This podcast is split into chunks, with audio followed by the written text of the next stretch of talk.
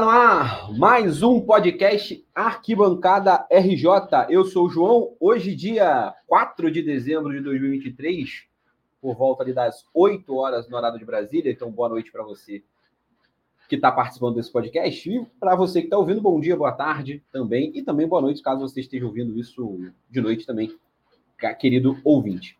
Episódio 126 do nosso podcast, mas antes de começar, lembro vocês o seguinte no Instagram, arroba arquibancada RJ, segue lá conteúdo de futebol do Rio de Janeiro, e também nosso projeto parceiro aqui também, falando que a gente fala de geografia, história, política, é, curiosidade de maneira geral, arroba arquibancada mundo, tanto no Instagram quanto no TikTok. Além disso, lembro sempre de compartilhar o nosso podcast no seu grupinho de WhatsApp, no grupo do Facebook, se você ainda usar aquela rede social, divulgar no grupo do futebol, no grupo da família, no grupo do condomínio, onde você quiser.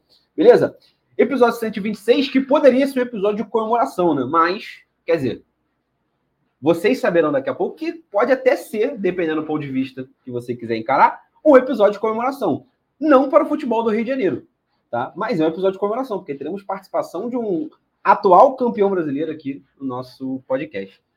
Antes de eu falar sobre isso, Estou aqui com meus sempre camaradas Guilherme e Paulinha, os tricolores. Fala, Guilherme, tudo bom? Fala, fala aí, rapaziada. Boa noite, bom dia, boa tarde aí, dependendo do horário que você estiver me ouvindo, né? Ou nos. Estamos aí, né? Hoje para falar sobre a volta da banda Forfã, é isso, João? Tem alguma outra pauta ou não? Que é a maior notícia do dia de hoje. É importante dizer isso, né? É, Forfã, 22 anos, é a maior notícia da, da, da minha fase adulta. Se a gente fala que tem sonhos de criança, a volta do Forfã é um sonho de adulto que eu espero bastante tempo. Eu não vejo Paulinho... outro, eu não vejo outro para a gente estar reunido. Paulinha, como é que você está? Fala, meus amigos. É... Hoje está fazendo um mês da... do nosso jogo na Libertadores, um mês de glória eterna. Então, tava aqui revendo, saiu um, um filmezinho no, no YouTube do, da Libertadores, então tava assistindo, então tava emocionada, revendo os lances, lembrando de tudo, do, dos encontros. Eu encontrei com o Gui lá em Laranjeiras, então tava lembrando de tudo aqui. Que é isso que importa, né? Libertadores, Mundial. O brasileiro a gente tá pouco se lixando para isso, a gente não quer mais saber, já tá acabando. O último jogo contra o Grêmio é, é dia de ir pro Maracanã encontrar os amigos, tomar cerveja e falar bobagem. É isso, vamos falar mais, falar um pouquinho mais dessa rodada, ver um pouquinho do desespero dos outros cariocas, né? Então é isso. Dito isso, é, acho que é a primeira vez que a gente tem aqui torcedores de três clubes, que a gente já teve, já teve acontecendo isso, né? De ter torcedores de dois clubes, e todos eles já terem visto seu time campeão da Libertadores. Mas é a primeira vez que a gente tem torcedores de três clubes diferentes e que todos eles viram seu time ser campeão da Libertadores. Falo isso porque eu tô aqui com o meu grande camarada que já convido ó, há bastante tempo para participar aqui. É, e que, enfim, hoje parece né, que a alegria de um título eminente faz que as pessoas apareçam no podcast quando convidadas. Né? Estou aqui com o queridíssimo Pablo Cazu. Fala, Cazu, tudo bom?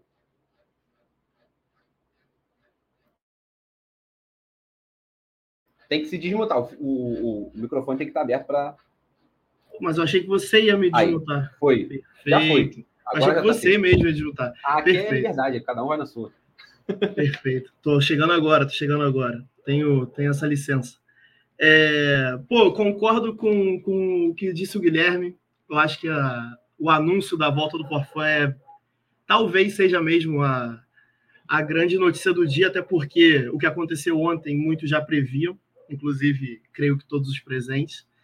É, concordo muito com a Paulinha, porque, pô, um dia especial, né? Um mês da primeira Libertadores do Flu, um time nacional mas a gente não pode esquecer do contexto atual, né? Do contexto da segunda-feira, da segunda-feira de decisão, de pós-decisão do Campeonato Brasileiro, principal campeonato do país, talvez o mais difícil do nosso calendário.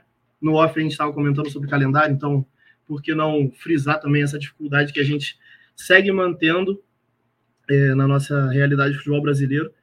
E não porque falar também do futebol carioca, já que a gente está falando do. Pô, primeira vez que no Rio segue campeão e campeão em, um, em, uma edição e campeão na outra, seguidos cariocas. Flamengo ano passado, Fluminense esse ano. E, pô, tá na hora do Campeonato Carioca também estar tá um calendário melhor e ter mais qualidade para que esses times também tenham mais qualidade nos seus planos futuros, já que futebol carioca está crescendo cada vez mais e merece crescer cada vez mais. É isso. É... Cara, vamos falar de Campeonato Brasileiro. A gente vai começar aqui, pra, antes de falar dos, dos quatro grandes daqui do, do, Rio de Janeiro, que é o foco do nosso podcast. Mas eu queria tra trazer um torcedor do Palmeiras, e aí o Cazu é o melhor exemplo disso, porque é um carioca, então ele se enquadra no arquibancada RJ. O RJ está sendo né, é, utilizado quando eu trago esse palmeirense para falar aqui. É, primeiro que é muito louco, né? Um palmeirense. Mas já, já, eu já conversei com ele, mas um palmeirense carioca, de fato, né? Tem gente com certeza que acha que você nasceu em São Paulo, alguma coisa, a galera que mais desavisada, acha que, pô, é paulista. Talvez seja o que eu mais tenho que responder. É, né? Talvez. Sempre é. que, eu, que me perguntam o meu time, talvez. Mas olha, desde novinho, por me envolver muito com isso, eu consigo disfarçar muito bem, tá? Por ser carioca, eu posso é. passar facilmente como vascaíno, flamenguista. Ah, isso com certeza. Isso ah, é uma delícia, pô já que eu sou tão Isso fofoqueiro, aí, pô, tá numa rodinha e ninguém saber que eu sou palmeirense é uma delícia, pô. É um deleite para mim. É um personagem que eu vivo há 29 anos. Isso aí passando por qualquer time do Rio de Janeiro com uma qualquer tranquilidade. Um, qualquer um, qualquer um. Já cansei de ir pro Maracanã para ver jogos do Palmeiras com a camisa do Palmeiras dentro da mochila, dentro da cueca e, tipo, Flamengo e Palmeiras de 2000 e... 2008, que o Flamengo ganhou acho que de 4 a 0 gol do Ibson, golaço do Ibson. Pô, eu tava no ônibus indo pro Maracanã e conversando do elenco do Flamengo, pô. É sem isso. problemas. Ainda como 2009, como, como 2009 o gol do Fred. Né? É, pô, não, cara, futebol é. Então... Futebol é oxigênio, não tem jeito. E no Carioquês a gente dá um jeito também, pô. Tá tudo certo. Então vai-se embora. Cara, então, como, como tá sendo especificamente esse campeonato brasileiro de 2023? Por quê? É, o Palmeiras ganhou o Campeonato Brasileiro com uma naturalidade tal qual eu acordo para ir no banheiro de manhã. Né? Foi assinado. A dona, quando viu, tava lá. Porra, olha só. Olha só como é que, que, que coisa, né? Vamos que ganhar o 12 campeonato Cara, brasileiro. 12 títulos. Né? Que doideira. É, não com uma vantagem tão larga assim, mas o Palmeiras vai começando a criar um contexto, por exemplo, de Bayern de Munique, né? onde o Campeonato Brasileiro começa a ser números, por exemplo, já fica difícil para falar, né? O Flamengo, a busca do Enia, o Botafogo buscava o tri agora. Eu juro que, sem pesquisar, eu não sabia como falava 12 vezes campeão. Eu não sei. Tive que pesquisar que é dodeca, do, dodeca campeão. Perfeito. Né? Muito obrigado pela informação. Eu falei dodeca quando o Palmeiras ganhou o é. décimo lá atrás. Depois, ontem, juro, juro que ontem eu tive que fazer a conta, pô. E isso, tipo assim, não é soberba, você me conhece muito bem para falar sobre isso. Pô, eu fiquei tipo, são 11, 12, 12? Nossa, 12? E que loucura, 12, cara. Para nossa realidade de tantos times grandes é loucura mesmo. Eu é acho é loucura. muita loucura. É, e o que mais, mais próximo chega seria o, o, o, Flamengo com o Flamengo e o Santos, né? Com uhum. oito títulos cada um. É, enfim, como é que foi, cara, como é que tá sendo essa campanha, enfim, chegar em mais um título brasileiro do nada? Cara, eu acho que, tipo assim, foi do nada mesmo, mas muito pela nossa expectativa de, de esperar um campeonato fácil, principalmente no segundo turno, né? Já que criou-se a expectativa do Botafogo, que o Botafogo ganhasse, pô. Então, eu vejo que o Palmeiras sempre teve, teve tentando disputar da sua melhor maneira possível. Eu acho que o principal time do continente é o Flamengo, não tem jeito. Muito elenco, muita qualidade individual, acha gol muito fácil, coisa que talvez pela montagem do elenco também, pelas definições de, de 22 para 23, ter um Cano, ter um Ares, o Fluminense corre também por esse lado, de buscar um coletivo mais frisando individualidade muito forte. E o Palmeiras vem, cara, eu acho que eu deixei até na introdução de falar mais do Palmeiras, mais do meu palmeirismo, assim, mas vou lembrar do nosso contexto da arquibancada RJ, mas talvez porque, cara, o Palmeiras ele tem que ser frisado como, assim, aí eu vou botar a camisa. É, cara, 10 anos atrás, a gente estava voltando de uma Série B, brother voltando de uma Série B. Eu acho que do mesmo jeito que a gente para pensar hoje, como a sua pergunta foi, sobre um campeonato que cai no colo, a gente tem que lembrar de um projeto que deu certo, pô, consolidado há 10 anos, que mesmo que entre em conflito político com Leila, Paulo Nobre e chapas por aí vai, é, cara, são 10 anos de uma mudança factual. E assim, pô, óbvio que tem. Depois de 2015 teve a participação, confirmação nas participações até de compra de jogadores da Crefisa, só que é um projeto que hoje não precisa da Crefisa, consolidado, de que também, mesmo tendo problemas judiciais, tem um, um projeto consolidado de Estado, de estádio, perdão, é, e que eu espero que os grandes times do Rio de Janeiro também acompanhem esse processo, sabe? Eu acho que Flamengo e Palmeiras foram, foram muito lado a lado nesse ponto aí, falando sobre tempo, né? Sobre espaço de tempo, mas que pô, é muito bom ver o Fluminense do mesmo jeito, é muito bom o Vasco tendo um CT novo, tendo ideias novas. Pô, só posso torcer a favor, sabe?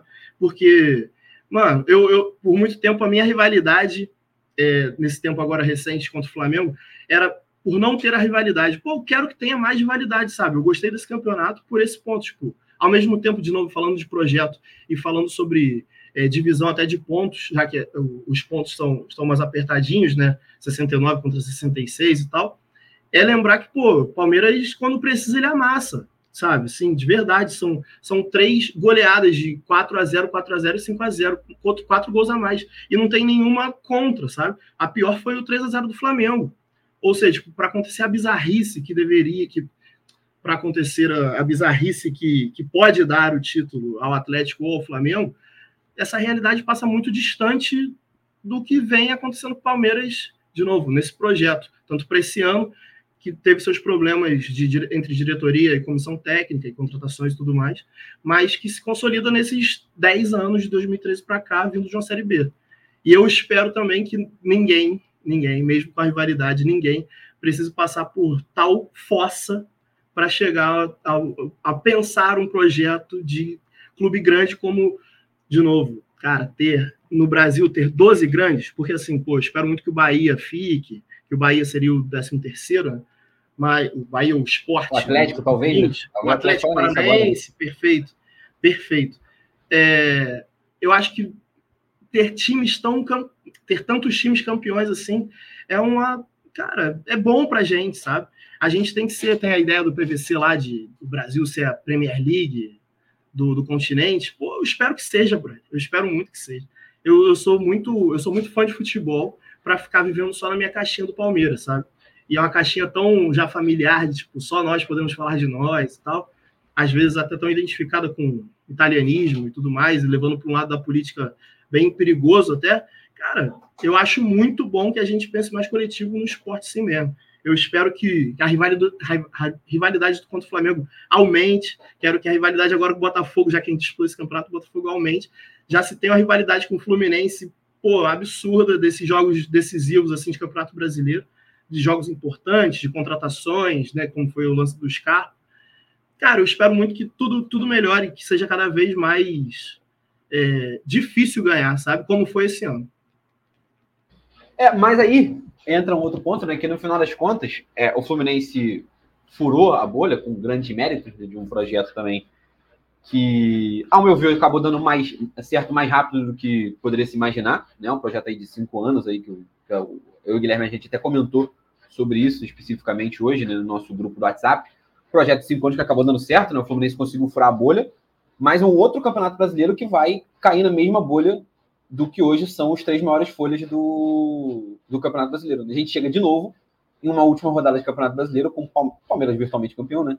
Só, só o, o Cruzeiro não vai ganhar para tentar dar o título lá. Se fosse outro time, talvez eu até falar, falaria aqui, pô, vai que o Galo atropela o Bahia e tal, né? A loucura, eu, mano, é fazer cinco e o Galo ganhar de quatro, sabe? Tipo, é, porque a diferença do Galo não é. Assim, esse Cruzeiro não ganhou de é ninguém, é quase. Porque, é, a do Flamengo é intangível, né? A do Galo, ela é muito grande, mas ela é. Ela é, porra, num absurdo, ela é factível, né? Um, o Palmeiras perder da zero e o Galo golear o time que tá caindo, tá caindo, caindo pra segunda divisão. Ok, seria factível, mas o do Flamengo.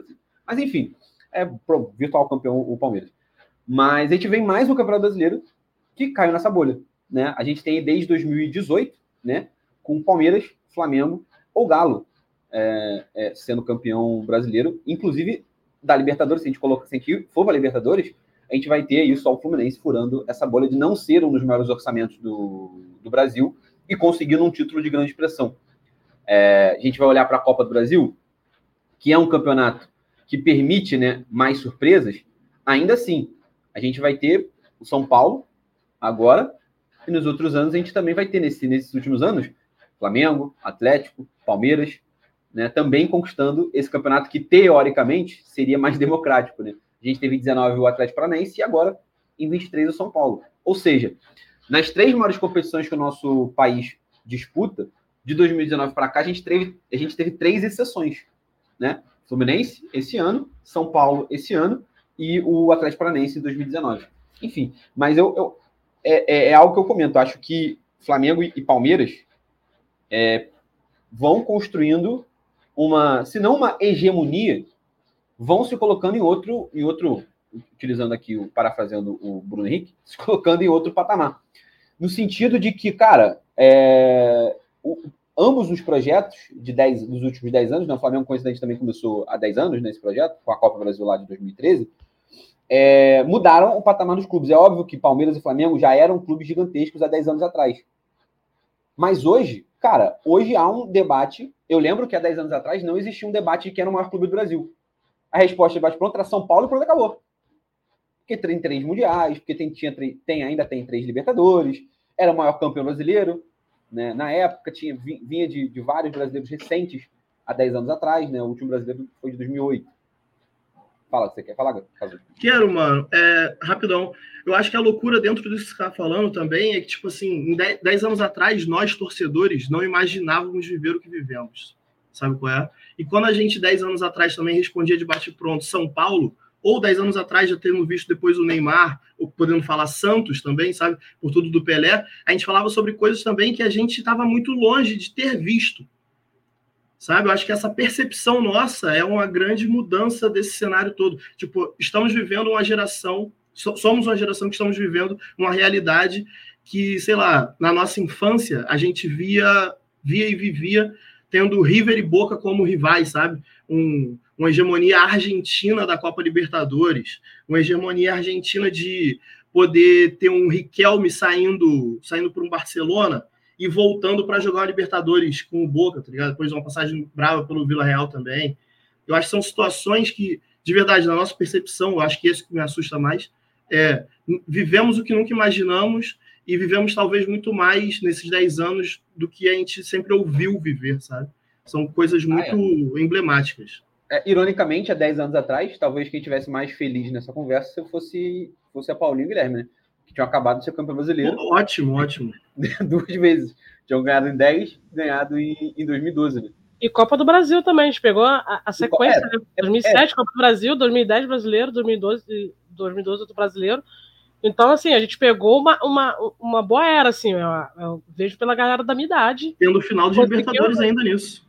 É, no final é, de Libertadores, a gente tá, também nos últimos anos também a gente vem, a gente teve um período muito difícil, em 2019 o time também era muito ruim, já tinha algumas peças, a gente já tinha o Nino, que tinha, tinha chegado como promessa pra gente, mas a gente quase caiu para uma Série B, né, ali 2017, né, o time era, assim, terrível. Então a gente veio de, de a gente tem pegado... A luz da portuguesa foi 14? 2013. 13? 2013 é então, é isso. 2013. Então a gente de 2013 até mais ou menos 2017, 2018 por aí, o Fluminense ainda tinha, a gente passava muito perrengue, muitos percalços ali de quase de flertar seriamente com uma série B. Então é muito legal a gente ver a gente, agora o time do Fluminense a gente colhendo os frutos.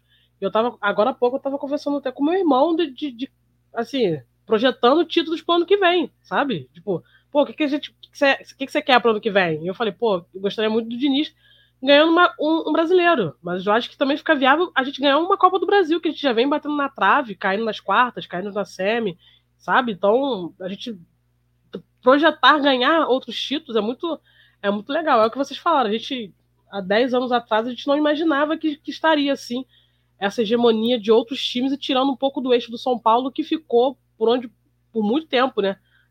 Eu lembro de 2008 de eu pensar assim, porra, tá, tá ok, você eliminado pelo time que vai ser campeão da Libertadores. Durante muito tempo ficou São Paulo, o Inter também ficou, ficou muito ali também, o Grêmio também é um time que a gente é difícil a gente ver eles em crise em relação à a, a parte financeira, algo do tipo assim. Então tá sempre ali os jogadores fazendo boas compras e tal. Então é muito legal a gente ver que agora tá, tá se, se expandindo, né? Expandindo os, os outros times tendo, tendo protagonismo no, nos campeonatos nacionais. É isso, é isso. A gente teve, viveu, a gente viveu a mudança né, de, de futebol brasileiro, onde, aí principalmente capitaneado por Flamengo e Palmeiras aqui, é, a gente mudou um pouco essa resposta. Né? Inclusive, até viralizou recentemente no, no Twitter, no X, é, é, aquela, uma pergunta, ah, quem são os quatro maiores clubes do, do Brasil, né? E aí a gente já viu uma mudança. Se essa pergunta fosse feita 10 anos atrás, é, o Santos, por exemplo, muita gente colocando é, é Flamengo, Palmeiras, é, Santos, São Paulo, Flamengo, Palmeiras, Corinthians e São Paulo, é, enfim. Talvez essa pergunta não tivesse, por exemplo, o Palmeiras. É até uma discussão é, que eu já até fiz com, com, com o Cazu, quando o, o Palmeiras ganhou o segundo, acho que lá em 21, de que, para mim, o Palmeiras hoje é o maior, né? Lá em 21 era, e ainda é, para mim, é o maior brasileiro da Libertadores. Participando, olhando só para a Libertadores. Total, total. É, porque já era há algum tempo o time que mais tinha vitórias, era o time que mais tem. É, uma um dos times que mais tem participação, é o time que tem mais participação no Brasil. Tem mais gols. É, mais finais, mais gols, mais vitórias fora de casa. Fora já de tinha casa, isso. Né? Faltava, né? Só, entre aspas, os títulos, né? É, cara, é muito doido você pensar que seu time jogou, tipo, de novo. Eu, eu sempre ouvi, sempre li muito sobre o Palmeiras para é, a minha história parte disso também, do meu ser palmeirense, é, de muita leitura sobre o, a história do clube. O meu time tinha jogado Libertadores contra Estudiantes, sabe? Tipo, depois eu tive a oportunidade de morar em La Plata e saber como era valorizado aquela final pelos velhos, sabe, torcedores de verdade que viveram aquela época. Cara, que doideira. E de verdade, assim, eu acho que para a gente que gosta de futebol, a gente tem que ver muito futebol como cultura mesmo, a nossa cultura brasileira e como cada um de nós vive essa cultura. Mas, cara, é muito doido você deixar de, de ser ouvinte da história para participar da história, sabe? Ter tantos amigos que foram aos jogos agora na reta final do, do Fluminense na Libertadores e, pô, é emocionante, sabe? Eu acho que pela final ser contra a Argentina no momento que a gente fala muito sobre racismo no futebol também, é, e ter muitos envolvimentos na Comembol com, com times argentinos, com torcidas argentinas, é muito importante lembrar que, pô, pelo menos eu vi pouco na minha rede social é, alguém torcendo contra, sabe? Até rival estava torcendo a favor. Mesmo com a rivalidade ponderando certas torcidas, entre aspas, não, eu não estava torcendo contra. Ah, perfeito. perfeito, perfeito. Mas eu, eu vi muita diferença. Boca. eu fui de boca na final do Maracanã, mas não deu certo. Perfeito, perfeito. Mas, pô, eu achei interessante isso, cara. Tá, eu vi muita gente torcendo por amigos, sabe? Assim, pô, foi. Ah, não, mas teve. Muito... Aqui, aqui mesmo teve. A gente fez um, a gente fez um programa é, pré-final é, e que eu falei com, com, com, a Paulinha e com. Foi até engraçado a Paulinha no, no dia seguinte da final. Eu até falei com a Paulinha, falei, ó, eu vou torcer contra, mas se ganhar, aproveita, vai ser o melhor dia da sua vida. Aí a Paulinha até falou, João, você estava certo, no dia seguinte. Cara, exatamente isso, mano. Pô, a gente se falou em 2019, a gente se falou ano passado. Todo título a gente se fala, todo. Eu lembro que 21, eu, pô, sabe que eu não sou de zoar, mas sei lá, passou acho que uns 5, 3, 5 dias, e aí eu fui e falei com você, tipo, algo sobre o jogo. Comentei algo, você falou assim, mano, até agora eu não falei com ninguém, absolutamente ninguém, ninguém sobre o jogo. Aí eu tô falando com você logo um palmeirense. É Porra, isso é impressionante, cara. Essa, de verdade, essa memória nunca vai ser da minha cabeça. Exatamente. A primeira pessoa que eu falei sobre a final foi, foi, foi, foi o Cazu. Para falar sobre. Nem lembro o que foi especificamente sobre o jogo, mas foi, foi a primeira pessoa que eu falei sobre Mano, o jogo. Talvez e por muito tempo. A do André. É, ah, por perfeito. muito tempo eu fiquei sem ah. ver, eu sem ver o lance, tá? Eu fui ver o lance. Imagino. Mas passado, fica tranquilo que eu vi muito. Ano passado, não, esse você. ano. O Flamengo já. É, com certeza, tenho certeza. é, eu fui ver o, o, lance completinho, de novo, esse ano, que o Flamengo já era tricampeão. Que eu até comentei com você. Eu falei, pô, agora. Porra, agora eu estou. Porra, é outro diálogo pode... que jamais. Cara, caras, olha só, sempre que. Pô, isso. Eu espero que para quem ouça tenha o mesmo nível de humor que eu, assim um pouco sádico, sabe? Já que eu não sou tanto de, do enfrentamento na, na, na gastação, eu fico meio tipo esperando momentos assim, frases, né? Pô, você me falou depois assim que toda vez que eu posto, né? Você fala assim, toda vez que eu posto algo sobre o Daverson, inclusive não postei nada do domingo, pô, que cena maravilhosa. É, algo sobre o Daverson ou sobre o dia 27 do 11 de 21, você fala, cara, eu só aceito agora porque eu também sou tri. Pô, essa frase para mim é tipo, eu, eu senti a sua dor como teu amigo mesmo. Tipo, caralho, é isso, eu também seria eu assim, só aceito, Eu só aceito ver qualquer coisa sobre aquele dia 27 de novembro. Porque, exatamente.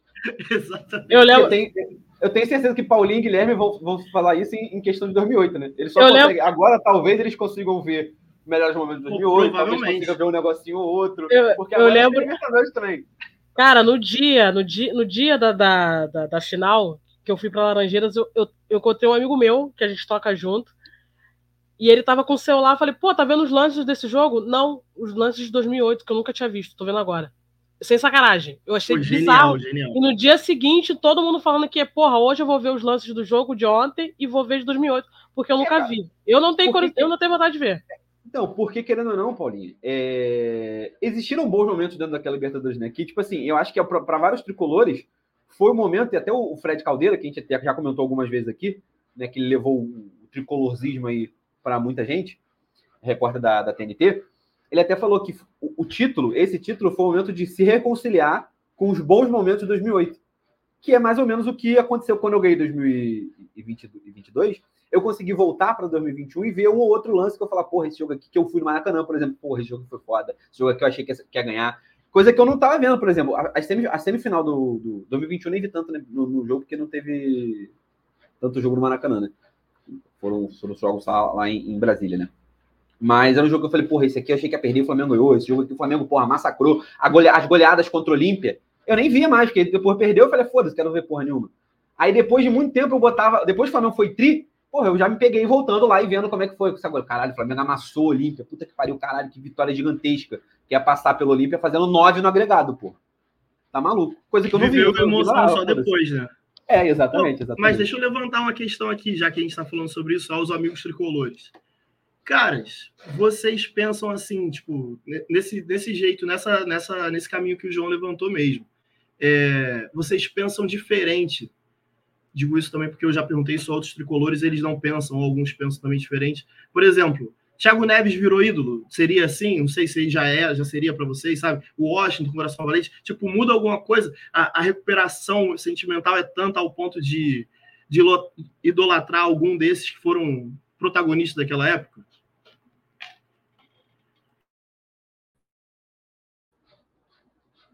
Vai, Paulinho.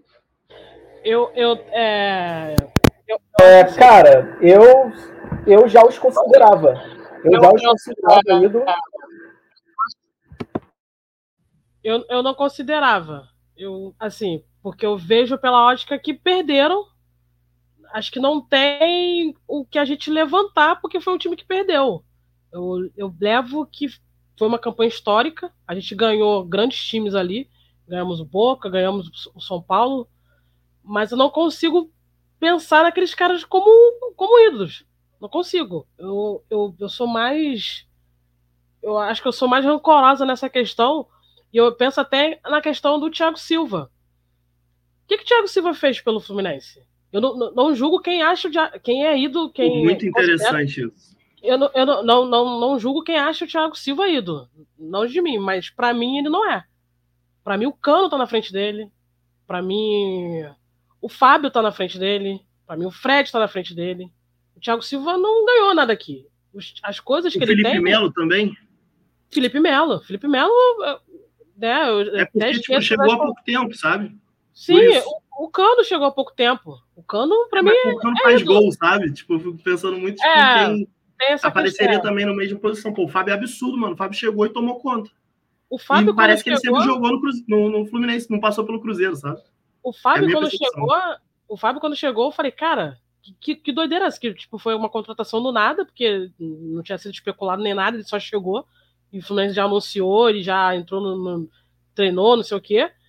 Eu falei, porra, o Fábio, cara, esse cara, pô, esse cara é um puta de um goleiro, mano. Cara, que honra de ver o cara, de ele não ter parado, de não ter ido para outro time, de ver esse cara no meu time. Pô, que, que achei foda. E então a galera que fala do Thiago Neves, do Washington, assim, o título ali, inclusive nesse filme que, foi lançado hoje da Libertadores, tem o Washington ali segurando a taça, beijando os jogadores, entregando a taça para ele, tipo, por, por uma coisa de, porra, dorme bem agora, segue agora, você tirou esse peso, porque era essa impressão que fica do peso, do peso de ter chegado numa final, de ter perdido, de perder pênalti, não sei o quê, e dessa frustração, e eles falam isso nas entrevistas, que era que foi o pior dia da vida, não sei o quê. Então eu vejo mais como isso. Tá, o peso de vocês foi tirado, agora vocês podem seguir a vida de vocês, virar técnico, não sei o quê, sabe? E, e muito obrigado pelo serviço prestado. É e assim... obrigado, é, e obrigado, mas não tem como seguir, não tem como chamar esses caras de ídolos, porque eles não. O Washington tem, porque o Washington foi campeão brasileiro com a gente em 2010, né? O Washington tem. Mas assim, o Thiago O Thiago Silva. Neves cara, também, ele foi campeão em Thiago Neves 2012. também, né? é, é, foi. Então, assim, eu acho que o peso do título da Libertadores é uma coisa que, que a gente carregava muito. Então não dá pra te chamar esses caras de, de, de ídolos. Tem uma história legal no clube, mas não dá. Pra mim, eu tô pensando agora no, no Cano, no Arias, no Felipe Melo, no Fábio. Esses caras, pra mim, que deram um título que, porra, uma das maiores emoções que eu senti na minha vida. Eu não sou casado, não tenho filho, então, sabe? Então, é uma das maiores emoções que eu tenho no futebol de arquibancada foi ganhar a Libertadores. Então, eu tô pensando nessa.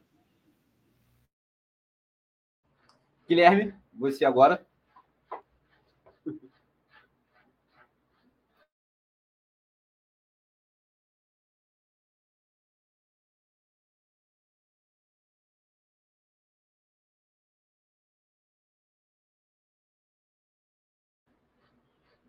Gui, tá por aí?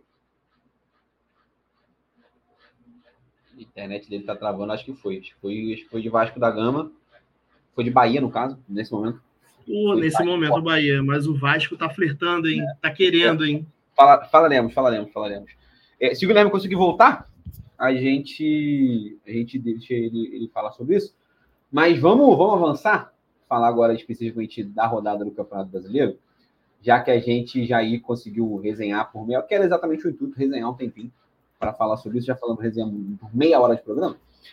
É, ontem, geralmente a gente segue a ordem aqui de que entrou em campo, mas como dois dos dois jogos, dos quatro jogos, dois, né, sempre dois ao mesmo tempo, a gente vai seguir a ordem aqui, uma ordem alfabética barra do horário dos jogos. É, às quatro horas jogaram Flamengo e Fluminense, né? O Flamengo enfrentando o Cuiabá. Foi a minha volta ao, ao Maracanã. Galera que me acompanha aqui é, sabe que eu estava no Egito, voltei há pouco tempo para o Rio de Janeiro.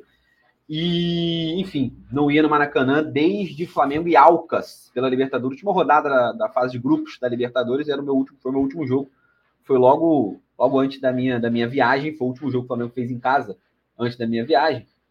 Então, foi desde Flamengo e Alcas pela fase de grupo de todo o mata-mata, todo mata-mata da Libertadores que eu ia falar, né? Foi um mata-mata que eu vou da Libertadores, já estava no Egito. E toda a Copa do Brasil, todo o mata-mata da Copa do Brasil também. A exceção, eu estava no jogo do Maringá. Depois do Maringá, o Flamengo pegou o Fluminense. No Fluminense eu ainda estava aqui. E depois já viajei. O Fluminense foi o último. Foi, que foi Maringá e logo depois já sorteou contra o Fluminense. Eu já não já tinha, já tinha viajado, mas pude voltar é, a tempo de me despedir de Rodrigo Caio e, e Felipe Luiz. É, e também jogaram o Fluminense às quatro da tarde. O Fluminense perdeu para o Palmeiras, que foi o jogo do título. né? Mais um gol de título de Breno Lopes. Importante destacar. Cara, eu já me converti que o Palmeiras não tem herói improvável. Os improváveis que são os prováveis nesses momentos, sabe? Desde que eu me entendo por gente, o Palmeiras só ganha assim. Então, só seguir, tá tudo certo. Importante ser campeão.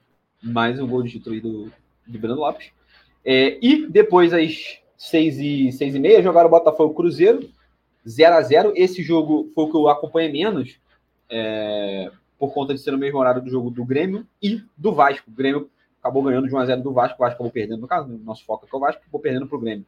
É, o jogo do Palmeiras eu acabei revendo depois, então o Botafogo foi o único que eu não consegui ver por completo, só os melhores momentos, mas pelo que todo mundo falou, não foi lá grande coisa que quem não assistiu perdeu né? Mais uma vez o Botafogo fazendo uma partida fraquíssima. Vamos começar falando de, de Flamengo.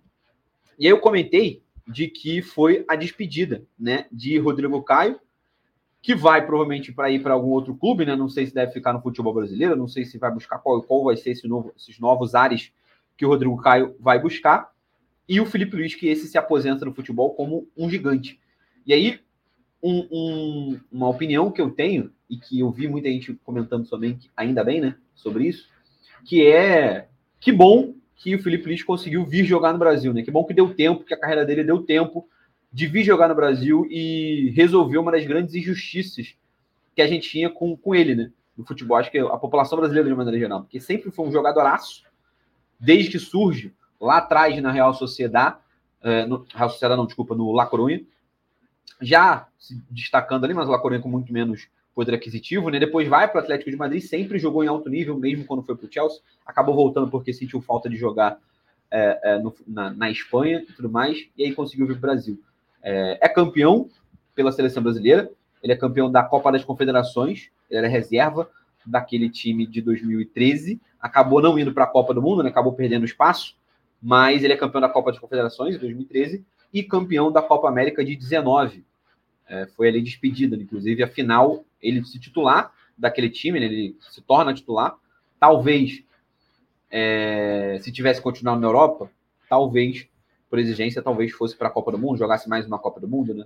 É, inclusive, em 2018, dizem que uma das grandes falhas do Tite, que agora o treinou né, nesse finalzinho de carreira, foi é, ter tirado o Felipe Luiz do time titular, né, para retornar o Marcelo depois da, da lesão do Marcelo. O Marcelo volta, acaba jogando mal contra, contra a Bélgica, enfim.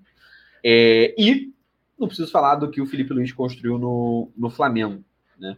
é, está no hall dos maiores campeões da história do Flamengo em número de títulos. Não só em número de títulos, mas em tamanho dos títulos, né? São dois Libertadores, são dois Campeonatos Brasileiros, são uma Copa do Brasil, enfim, tem todos os títulos possíveis que o Flamengo disputou com ele, ele ganhou com o Flamengo. Campeonato Carioca, Supercopa, Recopa, todos os, os títulos que ele disputou, ele ganhou, tá? É, aos possíveis, ele só não ganhou o Mundial, né? Que eu nem coloco como possível, por isso que eu não, por isso que, para mim, a frase ele ganhou todos os títulos possíveis está correta, porque o Mundial hoje, nos moldes que é, não é um campeonato possível, tá? é um campeonato impossível de se ganhar.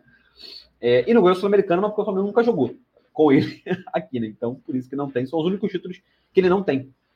E o Rodrigo Caio, mesma coisa. João, chega, fala.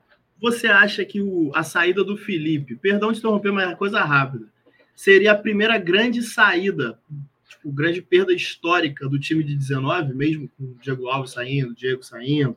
Ah, eu acho que não. Tô falando da foto, da foto, da foto pré-jogo de 2019, que o Diego tava no banco. Sabe? Tipo, Sim. você acha que, pô, o Gerson foi e voltou, então meio que também continua. Sabe? E o Arrascaeta, Gabigol ainda, ainda estão, o Bruno Henrique ainda estão. É, eu acho que ele é, eu acho que daquele time, do que do, da galera que saiu, ele é com certeza o mais identificado. Ele é o mais ídolo dos que saíram.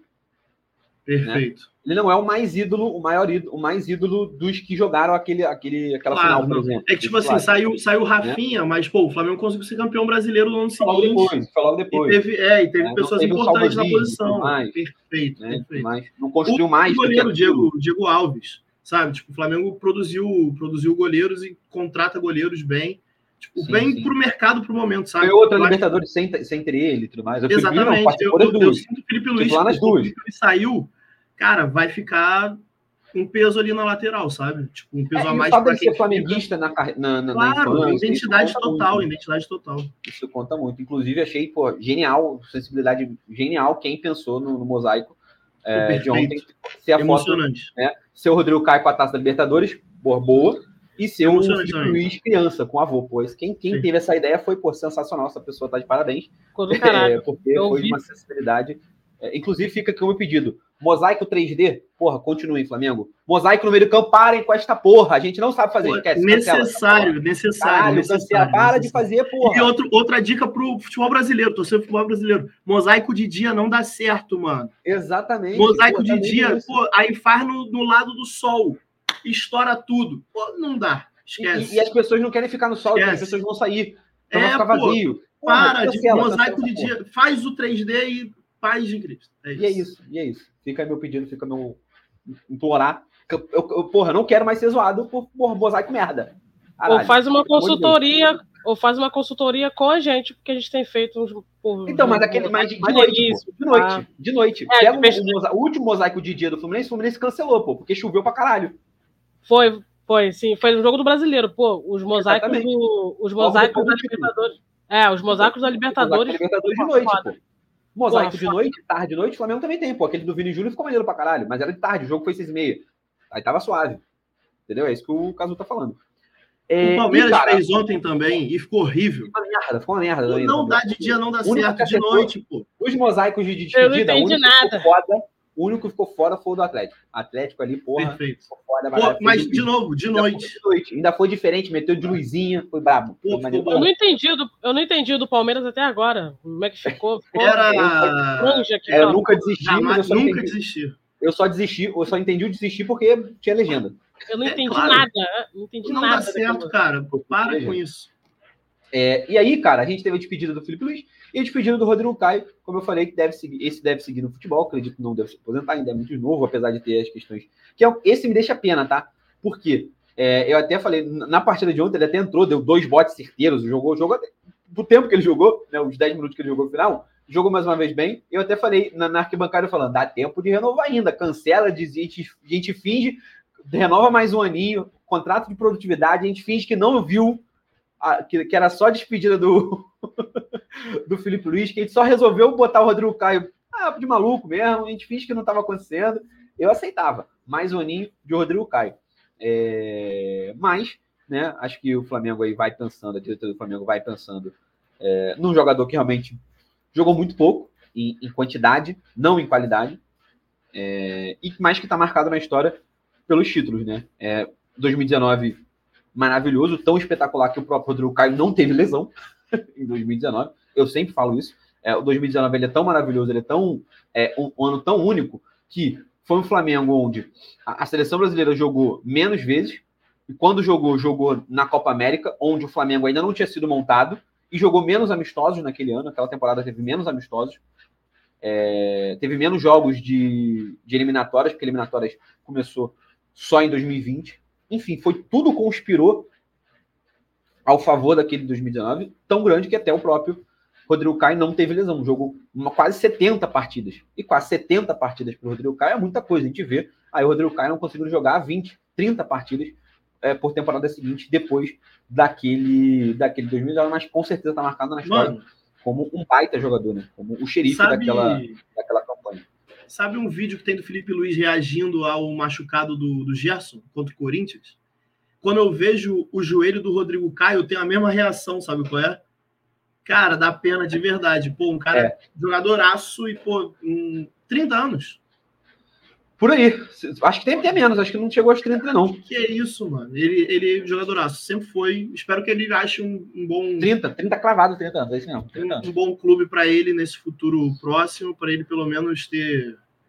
Como você falou que jogou bem o tempo que teve, pô, que ele continue jogando bem, mano. Merece, merece. Joga é, eu nem sei, eu nem vi ainda, acho que não teve ainda nenhuma especulação para onde ele vai.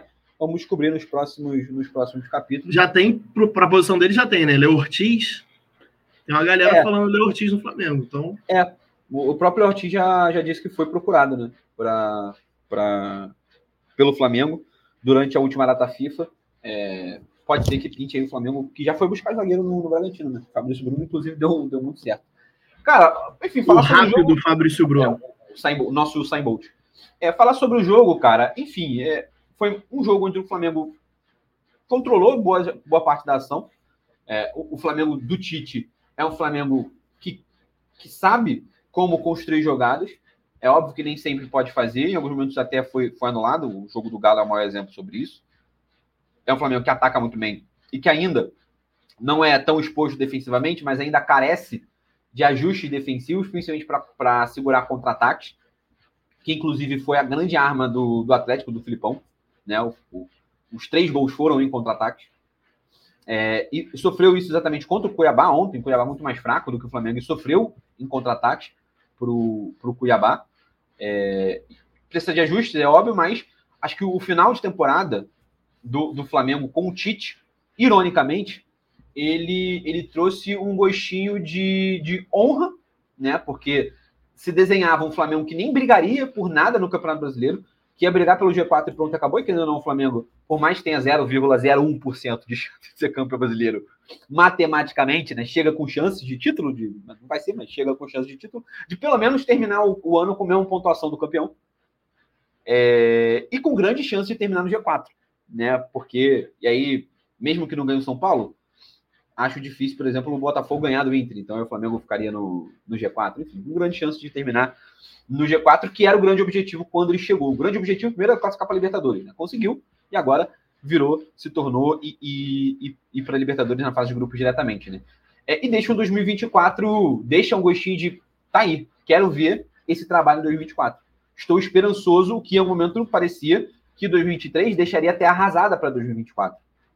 Porque foi um, não vou dizer um dos piores anos da história, porque o Flamengo já teve anos piores, mas foi um ano muito ruim. Um ano que machucou muito o torcedor de 2023.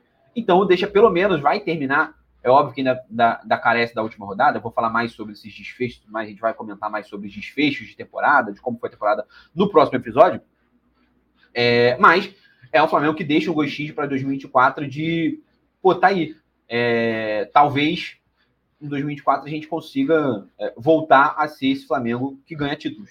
Um, se não todos, é, mas o Flamengo que vai disputar, vai disputar uma Libertadores, não vai passar uma vergonha de ser eliminado para um Olímpia muito mais fraco, não vai passar é, a vergonha de não ser competitivo numa final de Copa do Brasil, né? Porque não foi competitivo em momento nenhum. Acho que ninguém, ninguém que estava assistindo, no momento nenhum, achou que o Flamengo poderia ser campeão.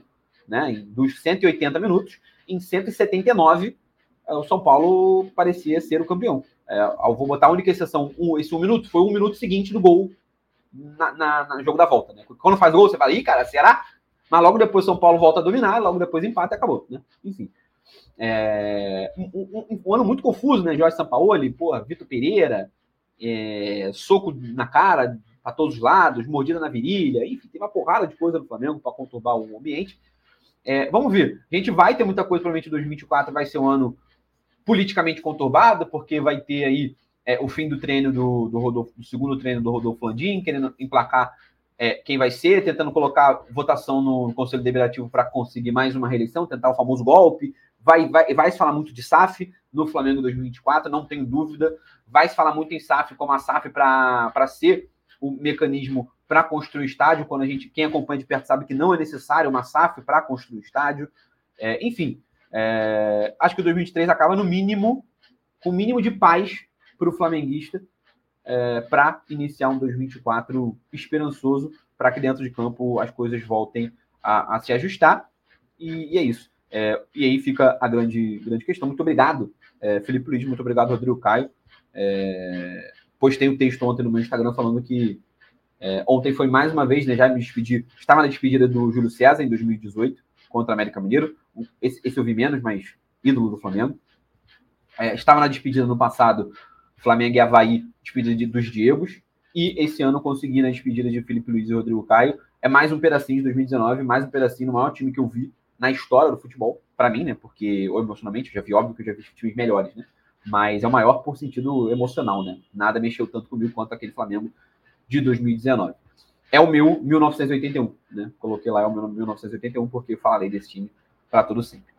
E aí, no mesmo horário, jogaram o clube de vocês dois aqui, né? É, Fluminense e, e, Palmeiras, Palmeiras e Fluminense, 1 a 0 E, cara, aconteceu o que eu imaginava, tá? Que o Fluminense ia vender caro.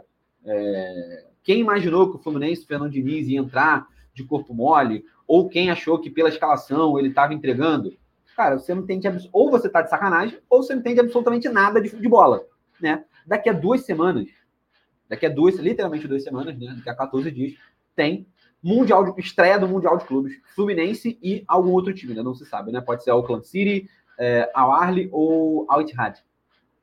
É, cara, nenhum jogador, nem os reservas, vão jogar a Vera, a Vera eu digo 110% contra o Palmeiras, olha que eles jogaram 90%, é, chance, tendo chance de risco de poder entrar numa dividida e não apertar a mão do Haaland, por exemplo, do Benzema numa semifinal. Não tô falando nem de jogar, porque, sei lá, eu acho que, pô, sei lá, é, vamos pensar no o Marlon. Se tudo der certo, o Marlon nem deve jogar nenhum jogo do Mundial.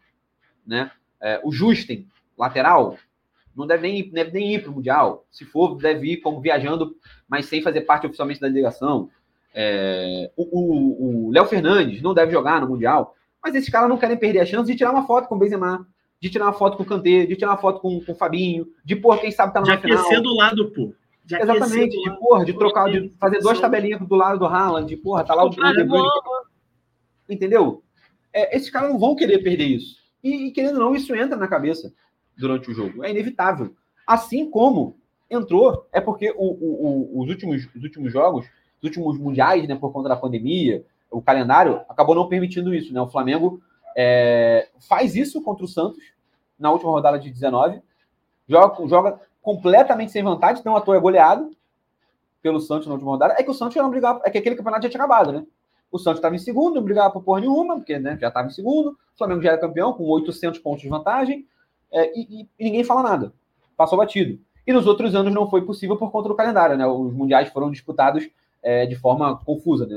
Tanto de 2020, o de 2020. 2020 não tinha. A Libertadores acabou no início do ano, e aí logo depois foi o Mundial. O de 2021 foi disputado no ano seguinte, e o de 2022 também foi disputado no ano seguinte. Então teve reta final de brasileiro para ir para o Mundial. Mas se não, seria mesmo, seria o mesmo cenário. Eu não tenho dúvida, tá? Que se o Palmeiras tivesse que disputar o Mundial daqui a duas semanas, ia jogar com o time reserva no brasileiro, foda-se. O Flamengo ia jogar com o time reserva, ainda mais o Flamengo do Dorival, se, fosse o Flamengo, se o Mundial fosse o Flamengo do Dorival com o titular já tá perdendo para o Havaí em casa, imagina se tivesse o Mundial daqui a duas semanas. Ah, tá de sacanagem. Ia jogar eu de sócio torcedor, ia ter uma promoção na ponta esquerda, Porra, ia chamar. Vendo o jogo dentro do campo. Porra, exatamente. É tá isso. Ligado? Deixa Enfim, acontecer. Enfim, é, primeiro eu vou falar com, com a Paulinha. Paulinha, como é que você viu o jogo de, de ontem do, do Fluminense? Cara, é, assim, o, durante a semana o Diniz já tinha falado que não ia colocar titulares, né? Ele já deu a entender por causa do, da grama sintética. Mas foi engraçado de ver ele extremamente louco na beira do campo, cara. Tipo, como se o jogo valesse alguma coisa, tipo, a gente estivesse disputando alguma coisa, ele louco, gritando é, o normal do, do, do, nosso Diniz. O Fluminense teve alguma. Logo no início, né? Logo nos primeiros minutos, teve uma, uma bola do John Kennedy, uma bola longa.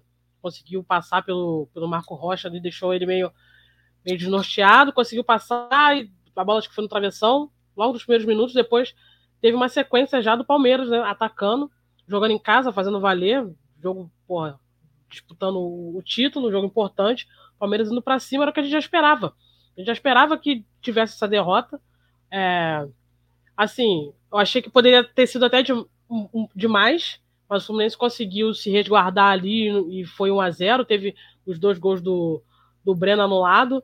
É, cara, sempre jogo importante, o cara mete gol. O Cazu deve até falar um pouco, o cara, cara é iluminado, assim, jogo importante, o maluco sempre mete gol. É, ontem ele não se desesperou, não xingou ninguém.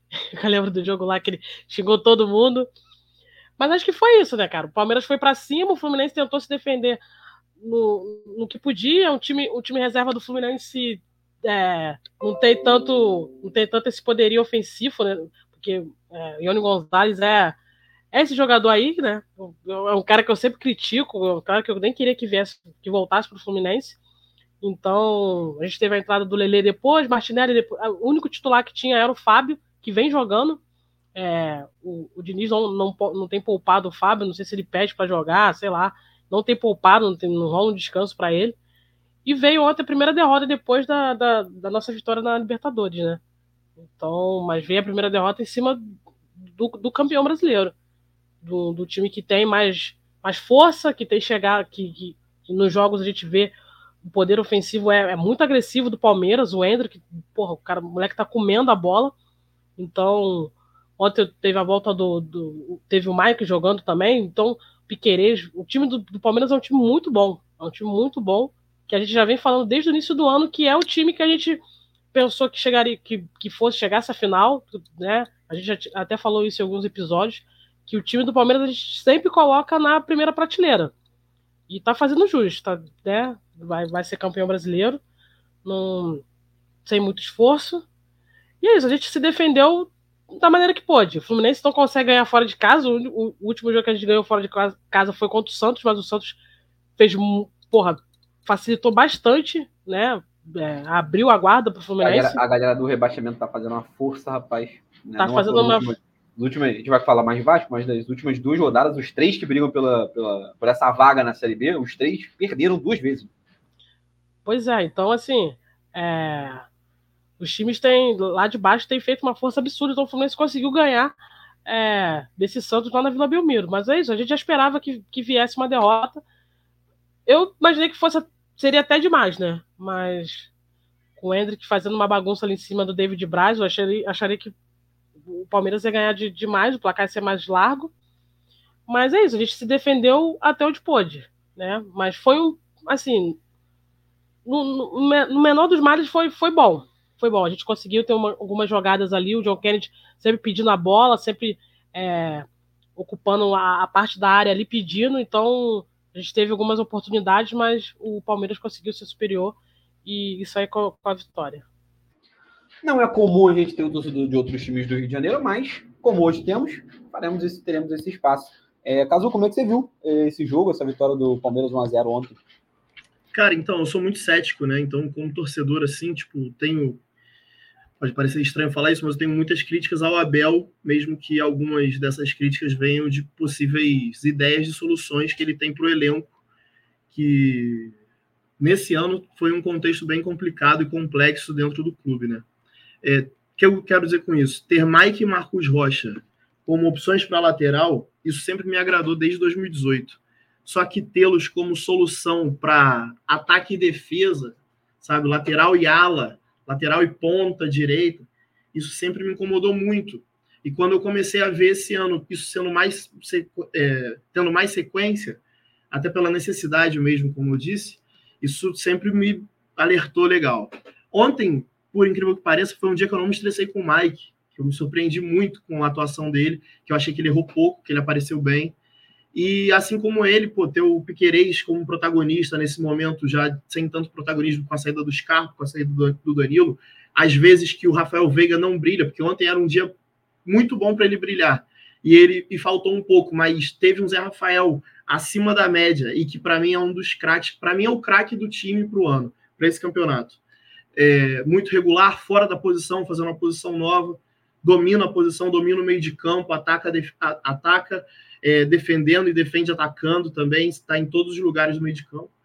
Então eu vi um Palmeiras muito aguerrido, como sempre eu acho. Eu entendo esse lance do Caio no colo, não fez tanto esforço, mas eu acho que é porque a gente já normalizou um Palmeiras brigando lá em cima sempre e fazendo sempre o possível, talvez o máximo que algum clube nacional do nosso do nosso cenário nacional possa fazer e sabe? Tipo, acho que, sabe, muitas vezes a gente vê um jogador provocador e muito identificado com o clube, como o Gabigol, e todo mundo fala, pô, todo time queria ter um Gabigol. Eu acho que todo torcedor queria ter um Palmeiras, sabe? Assim mesmo, como, como essa figura do abelismo, assim, sabe? Do Abel Ferreira, assim, de, cara, não desiste, pelo menos vai pipocar, sabe qual é? Eu lembro que, mesmo com a torcida do Fluminense acreditando como acredita no Diniz agora, muitos acreditavam já no passado e tinham uma ideia é, a favor dele, mas que tinha também medo por não ganhar.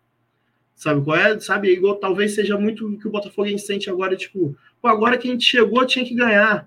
Pô, tantos anos sem ganhar nada. Pô, é muito bom ver o Palmeiras lutando sempre. Eu acho que quando eu falei lá no começo do programa sobre um projeto consolidado de 10 anos, a gente também está falando de um projeto consolidado do Abel Ferreira nos últimos três anos, dentro dessas quatro temporadas, de, cara, de ver um time aguerrido que não desiste. Você comentou sobre a Libertadores de 2021, dos jogos em Brasília, do, da pandemia. É... Cara, é muito bom você ver que seu time continua jogando do mesmo jeito, com ou sem torcida, sabe?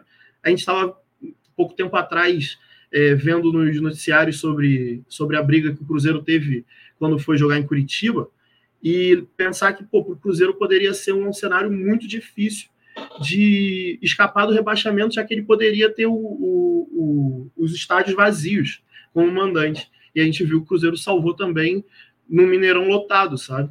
É, em um jogo, tipo, uma sequência de Mineirão lotado. Escapou agora no empate contra o Botafogo. Mas que fez total diferença. Pô, é muito bom saber que praticamente o Palmeiras está tão blindado que nada influencia. Ah, é crise da Leila, é crise do avião, é crise da torcida pichando o muro, pedindo contratação. Mano, o elenco é muito blindado e é, é, muito bom ver isso acontecendo, sabe? Como torcedor. Ontem foi isso, tipo, falou do Breno. Cara, o Breno, ele fez o único, o único gol que o Palmeiras fez no mês de setembro foi dele, que foi esse do dedo, que ele apontou o dedo para a torcida. Aí o Palmeiras passa um outubro de quatro derrotas e depois vem esse avassalador, essa avassalador sequência de vitórias. É muito bom ver isso e é muito bom saber que, é, mesmo com as invenções malucas do Abel Ferreira, as coisas andam e andam para um progresso positivo para o time. E isso é muito bom, sabendo mesmo que o Fluminense não estava com todas as peças necessárias, ou todas as melhores peças possíveis, mas é muito bom ver que não tem tempo ruim, não tem estádio ruim, não tem campo ruim, está tudo certo, sempre vai fazer o melhor, mesmo que, sei lá, a gente automaticamente, pela nossa cultura, tente entender ou tente querer um, um time um identificado com um personagem ou dois sempre é muito bom ver um coletivo tão forte, mesmo que olhando para o banco de reserva, tenha tão, tantos garotos e tantas reservas, talvez sem tanto luxo ou brilho como em outros clubes. É, eu vejo Uh, jogo muito importante nessa reta final, acho que, que, define bastante o que é o Palmeiras e o jogo do Fortaleza, né? É, total, total. Com a menos, de buscar o empate duas vezes, é, de quase conseguir uma virada maluca no final, que ainda teve um contra-ataque ali que eu fiquei, meu Deus do céu, se virar, perdeu a bola. É, é, porque até, até por questão anímica, né? Porque se acaba se perde aquele jogo, você iria ver o Flamengo. É, tudo bem que depois a sequência do jogo, agora que já estamos falando, seria em giro de obra pronta. Naquele momento, seria o Flamengo assumir a liderança. É, e querendo ou não, é, era um elenco tão, tão forte mentalmente quanto o, o, o Palmeiras né? Seria ver o Flamengo assumir a liderança, talvez o Flamengo assumindo a liderança naquele momento entrasse com uma outra mentalidade contra o Atlético Mineiro, talvez fizesse o jogo mais seguro, coisa que o Tite não fez, lançou, enfim, cenário, efeito borboleta, né? O cenário poderia ser diferente claro, caso o Flamengo claro. assumisse a liderança naquele momento, por mais que a vantagem seja, fosse de um ponto só, né? Mas seria assumir a liderança naquele momento para um Flamengo que no ano que estava completamente acabado. O, Palmeiras é, o, o Mauro César fala uma parada que me intriga muito, que é tipo, pô, o Flamengo com um time absurdo, com um mental absurdo, com pessoas tão fodas. Pô, não é líder do brasileiro desde do, do Campeonato 2020, mano. Sim. Sabe? Tipo, talvez porque falte nenhuma rodada.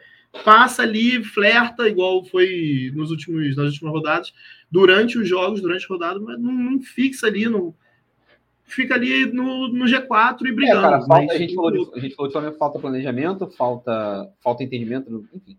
É, a Paulinha até comentou uma, mais, mais cedo no, nesse episódio, falando que ah, ano que vem o Fluminense, pô, seria legal projetar ser campeão brasileiro e tudo mais. É, falta isso pro Flamengo. O torcedor do Flamengo pede, inclusive, isso para a diretoria. Falou, ó, se for para privilegiar alguma coisa, privilegie o brasileiro. Copa do Brasil joga time reserva, tá bom, já ganhamos. A gente zerou o game, né? Dessa geração. Era legal, era ganhar ano passado, para zerar o game. Esse ano, obviamente, seria um título interessante, já que chegou. Mas assim, no, no vamos, vamos, no, vamos, vamos no, no, na hora H, se tiver que poupar, poupa na Copa Brasil. Joga o brasileiro a zero. É, mas, para fechar, analogia sobre o Palmeiras, cara, é maratona, né? Quem acompanha outros esportes, quem já viu uma maratona, quem já viu aquela São, famosa São Silvestre que está chegando em dezembro. É... Cara, o Palmeiras estava indo pelo pelotão de frente. Assim, ó quarto lugar, quinto, aquele maratonista que tá ali, ó. E aí, reta final, ele viu que o primeiro lugar cansou, irmão, sprint final dando gás e vamos embora. E tal, tal, tal. E vai passando, vai passando. Aí, na maratona tem muito isso. Você vê que às vezes o, cara que tá lá correndo em quarto lugar, em quinto lugar, você fala, pô, esse era o favorito? Como tá em quinto lugar a corrida toda? Como assim? E aí, do nada, falta, pô, dois quilômetros, o cara dá o gás, pô, passa geral e ganha o campeonato com facilidade. Acho que é mais ou menos o que o Palmeiras. Cara, é exatamente nesse, isso, pô. Nessa temporada, né? Essa é a visão. Flamengo, é exatamente isso. Eu acho que o Palmeiras.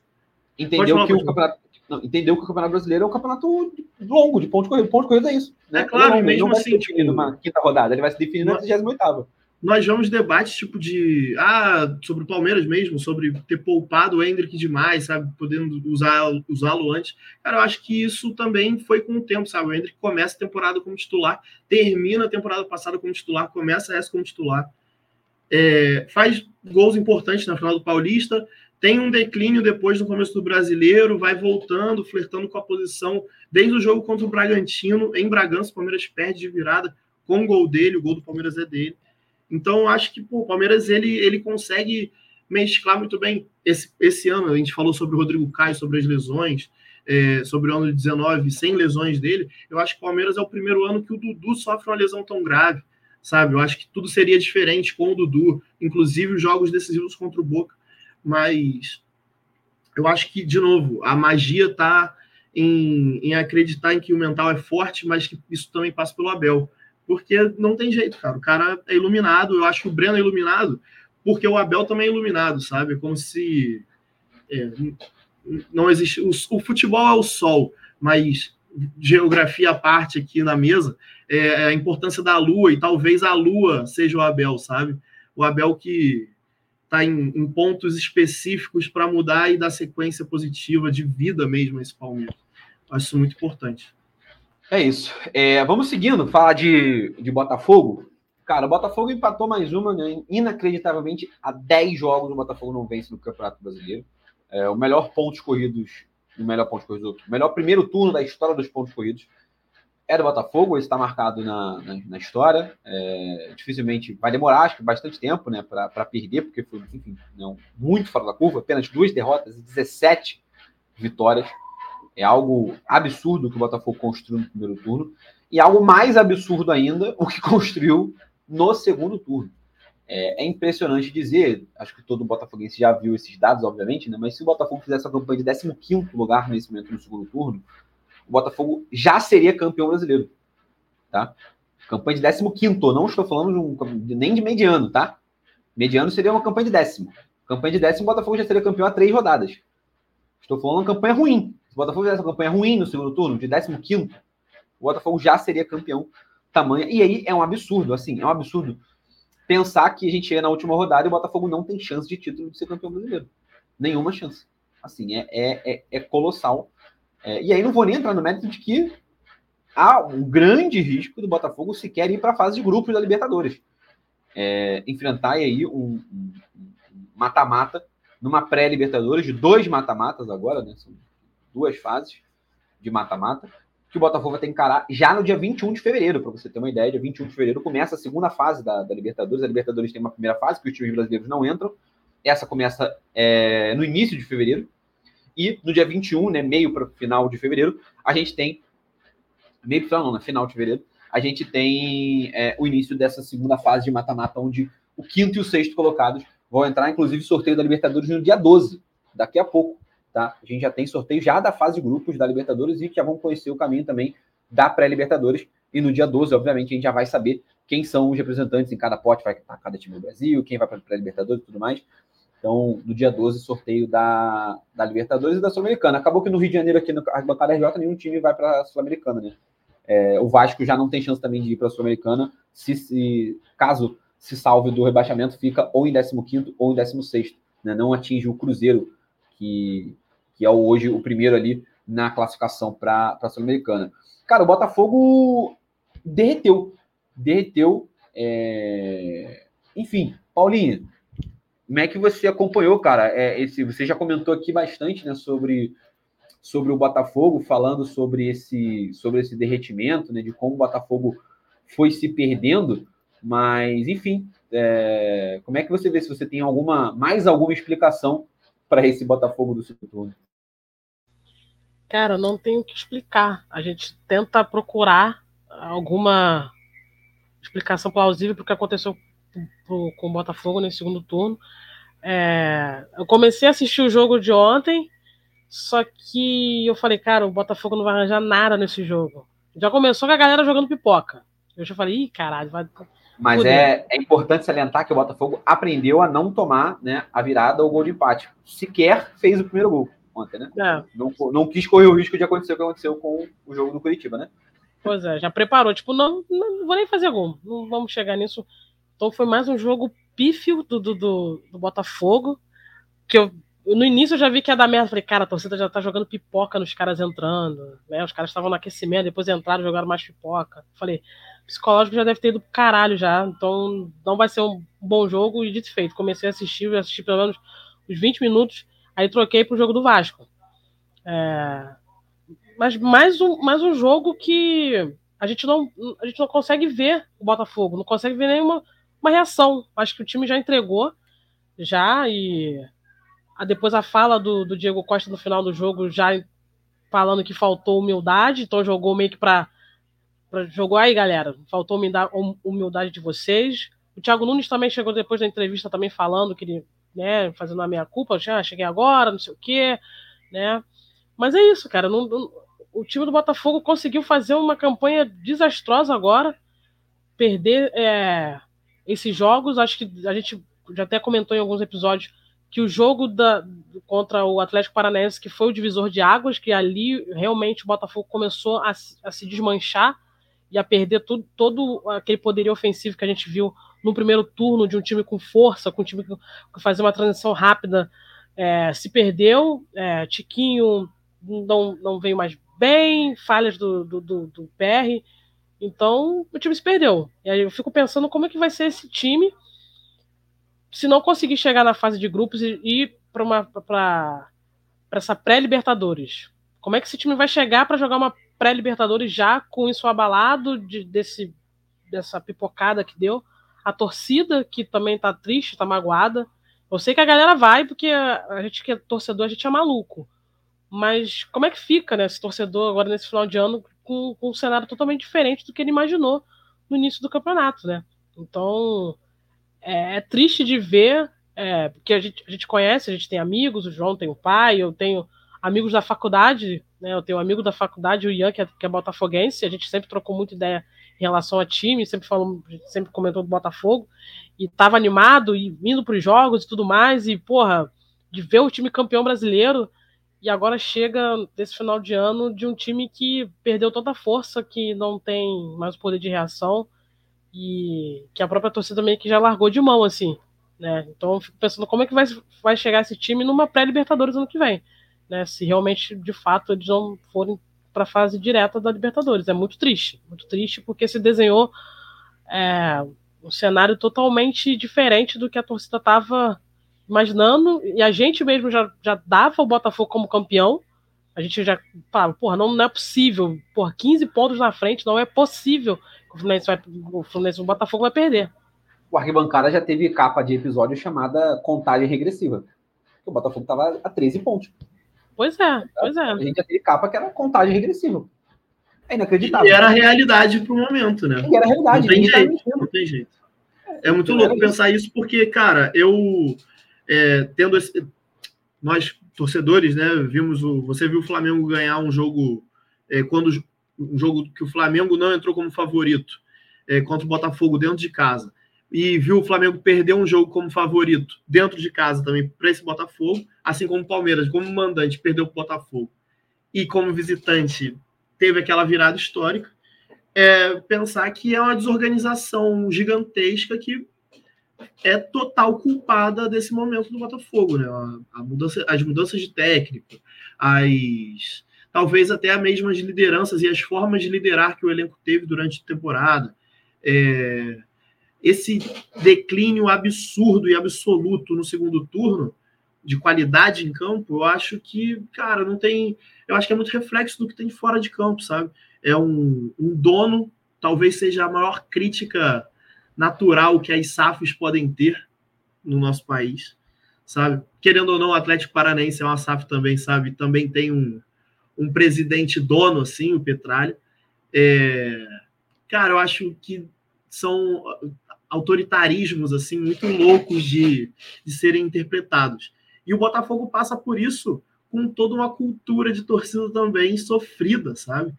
é muito. Eu, eu acho, eu já não acho triste a situação. Eu acho é a situação que a Paulinha é, levantou. Eu acho triste pensar que temos que ter pena do Botafogo, sabe? Eu, eu li uma crítica, uma, uma coluna esses dias do.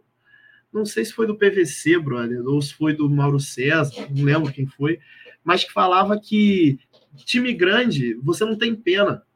E é muito triste você já ter pena do Botafogo automaticamente comprovando quase a inferioridade do time nos últimos anos, nas últimas décadas. Isso é loucura, vi, cara. Eu vi até um, um, um tweet, é, que é, a torcida, né, quando perde, fica maluca e fala muito baboseira, né? Mas eu vi até um, um, um, tweet, o cara falando: não, o Botafogo construiu uma imagem de um clube simpático para ter o apoio das outras torcidas ao longo dos anos, e aí vem torcedores hoje Aí ele citou o Felipe Neto, citou a, a, a Samanta Alves, citou o Pedro Certezas, e aí vem torcedores é, famosos e distrai essa imagem. E aí o tweet, a resposta teve mais retweet do que o tweet original, que era falando, cara, o Botafogo não era um clube simpático, não é por questão de marketing, não teve nenhuma construção de marketing para clube simpático, é porque o Botafogo não ganha há muito tempo. Assim como o Santos é simpático em São Paulo, porque ficou muito tempo sem ganhar, Perfeito. o Botafogo é simpático Perfeito. porque não ganha, porque não compete, Exatamente. porque os, os, outros times do Brasil, os rivais ainda têm mais de, mais de validade. Os rivais têm mais de validade, apesar de ser óbvio, porque tem estadual. No estadual o Botafogo compete. Mas o, o Palmeiras olha o Botafogo com, porra, um clube simpático, o São Paulo, o Corinthians, o Inter, o Grêmio, porque não veio como rival. Não veio como, porra, caralho, o Botafogo vai tirar um brasileiro meu. Porra, não vê. O, o, o, torcedor do Inter hoje, ele não olha pro Botafogo e fala, porra, tem teve aquele Copa do Brasil que o Botafogo fudeu a gente.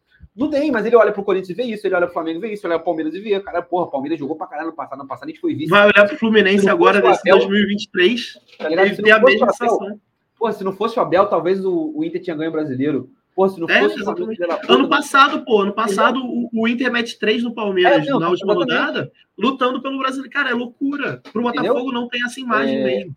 É sempre um time que quase Robin Hood Sabe qual é? Tipo, até... Ele me ganhou o Jobson, pô, 2009, ganhou do Palmeiras, ganhou do São Sim. Paulo, e era um time que estava lutando para não cair. O Jobson virou folclore porque foi um Robin Hood, pô. Foi um protagonista eu, Robin Hood.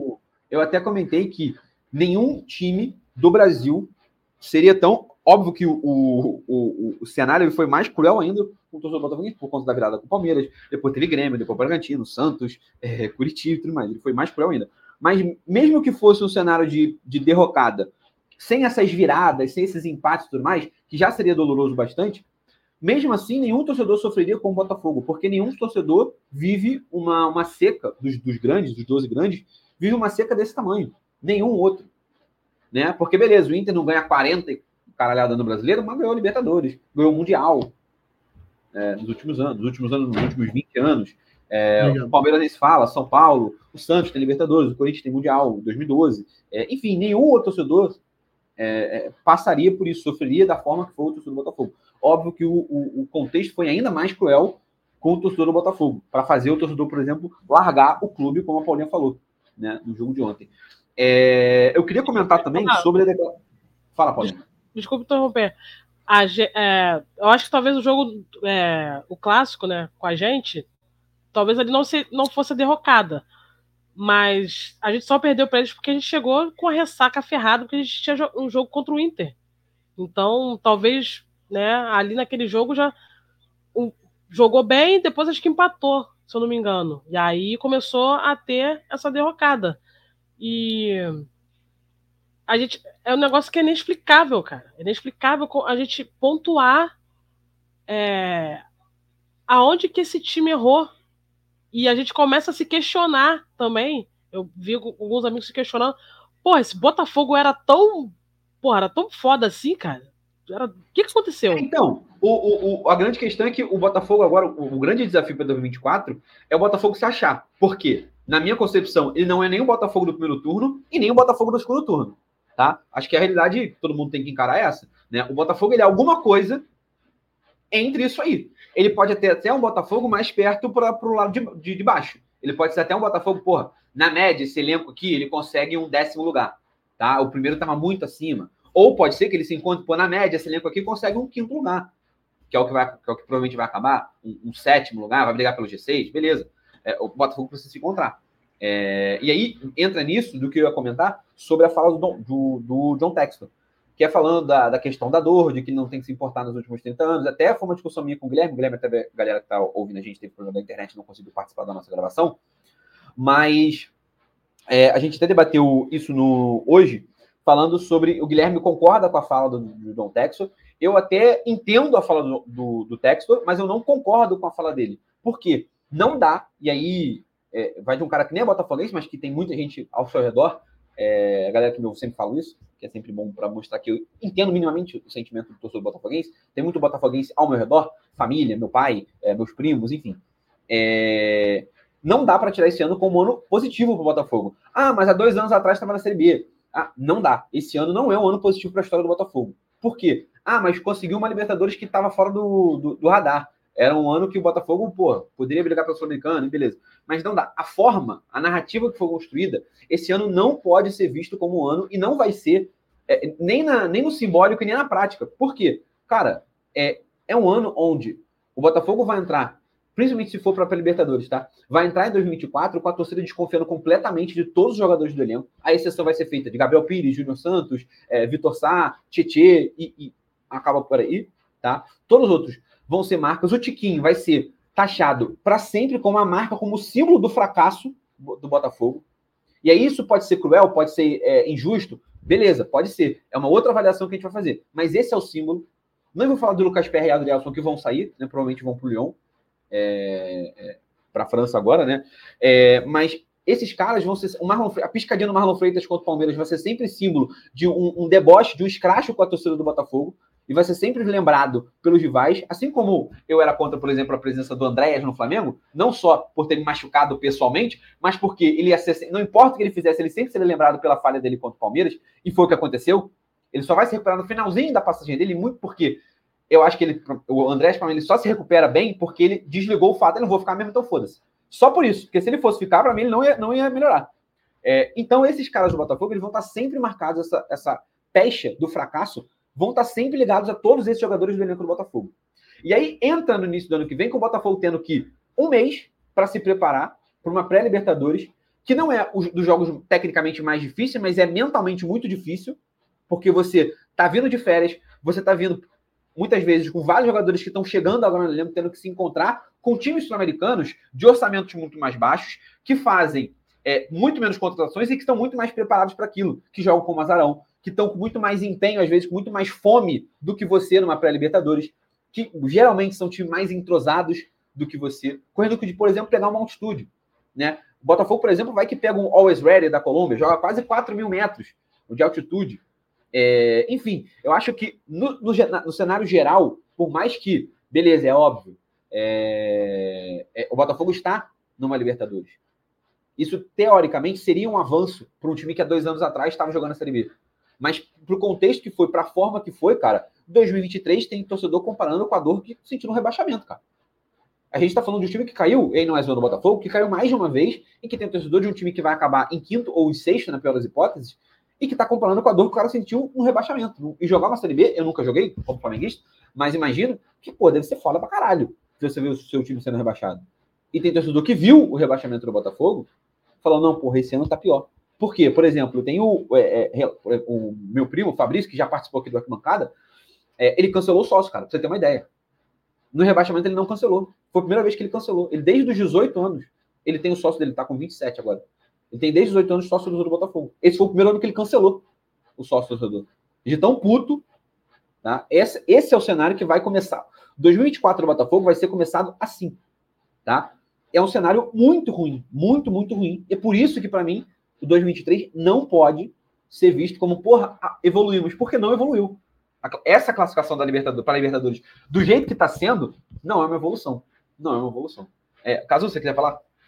Queria, mano. Eu queria levantar uma bola assim, ó. Eu acho que a minha maior curiosidade com o Botafogo, e digo curiosidade de verdade mesmo, é, é saber de quem ou quando o Botafogo vai voltar a ganhar. Sabe qual é? Porque eu não consigo, com esse ânimo de time, de torcida.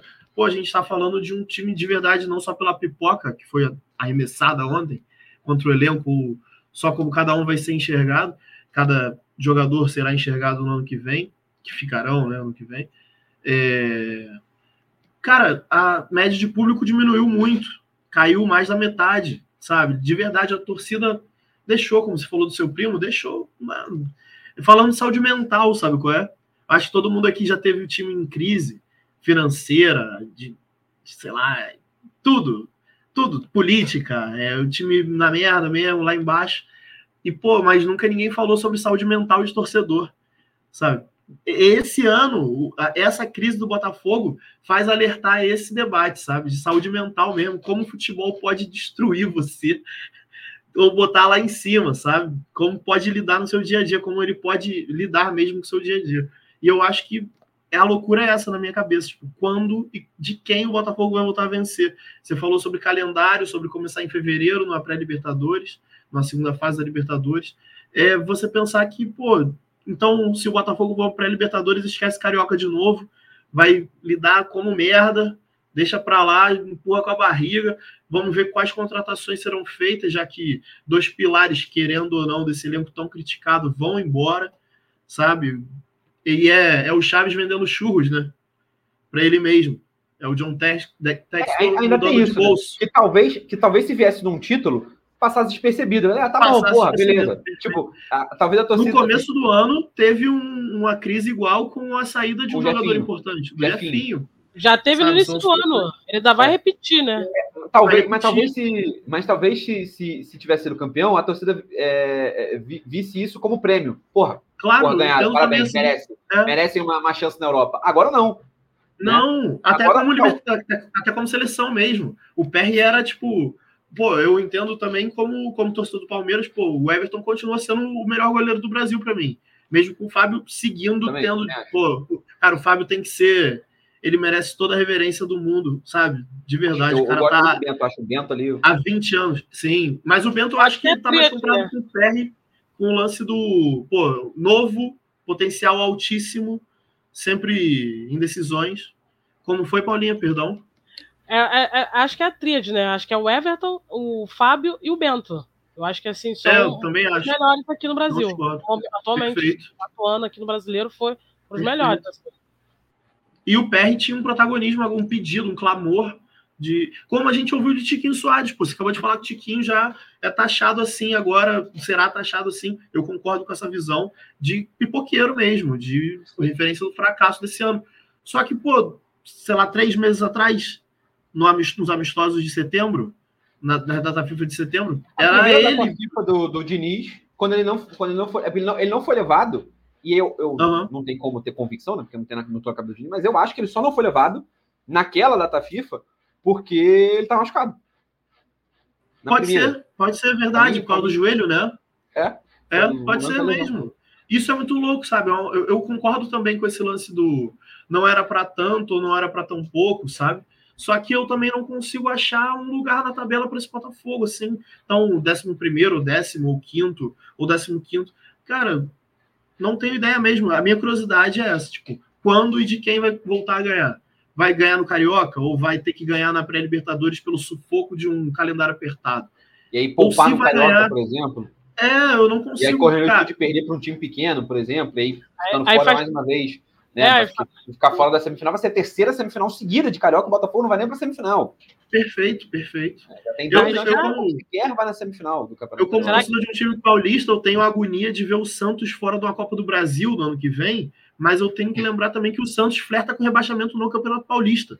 O meu medo também, entre aspas, é ver que pô, o Botafogo vai, pode ir pelo mesmo caminho, sabe? De não disputar nada, nem o Carioca nada, não representar nada para o cenário. é, é um cenário catastrófico, é, mas é isso, é um é. cenário catastrófico, mas pelo cenário que se, que se vem desenhando pela Copa do Brasil, por exemplo, né, pela forma de classificação para a Copa do Brasil, que agora é via, via ou você vai pelo estadual, ou você se classifica para a Libertadores. São as duas formas, né, de, de se, se garantir na, na Copa do Brasil. É, existe o cenário onde o Botafogo tem que poupar muita energia no Campeonato Carioca para jogar quatro jogos de, de fases preliminares da Libertadores, e isso impedir, sei lá, o Botafogo terminando em oitavo, em sexto, isso não dá vaga direta para a Copa do Brasil, por exemplo. Né?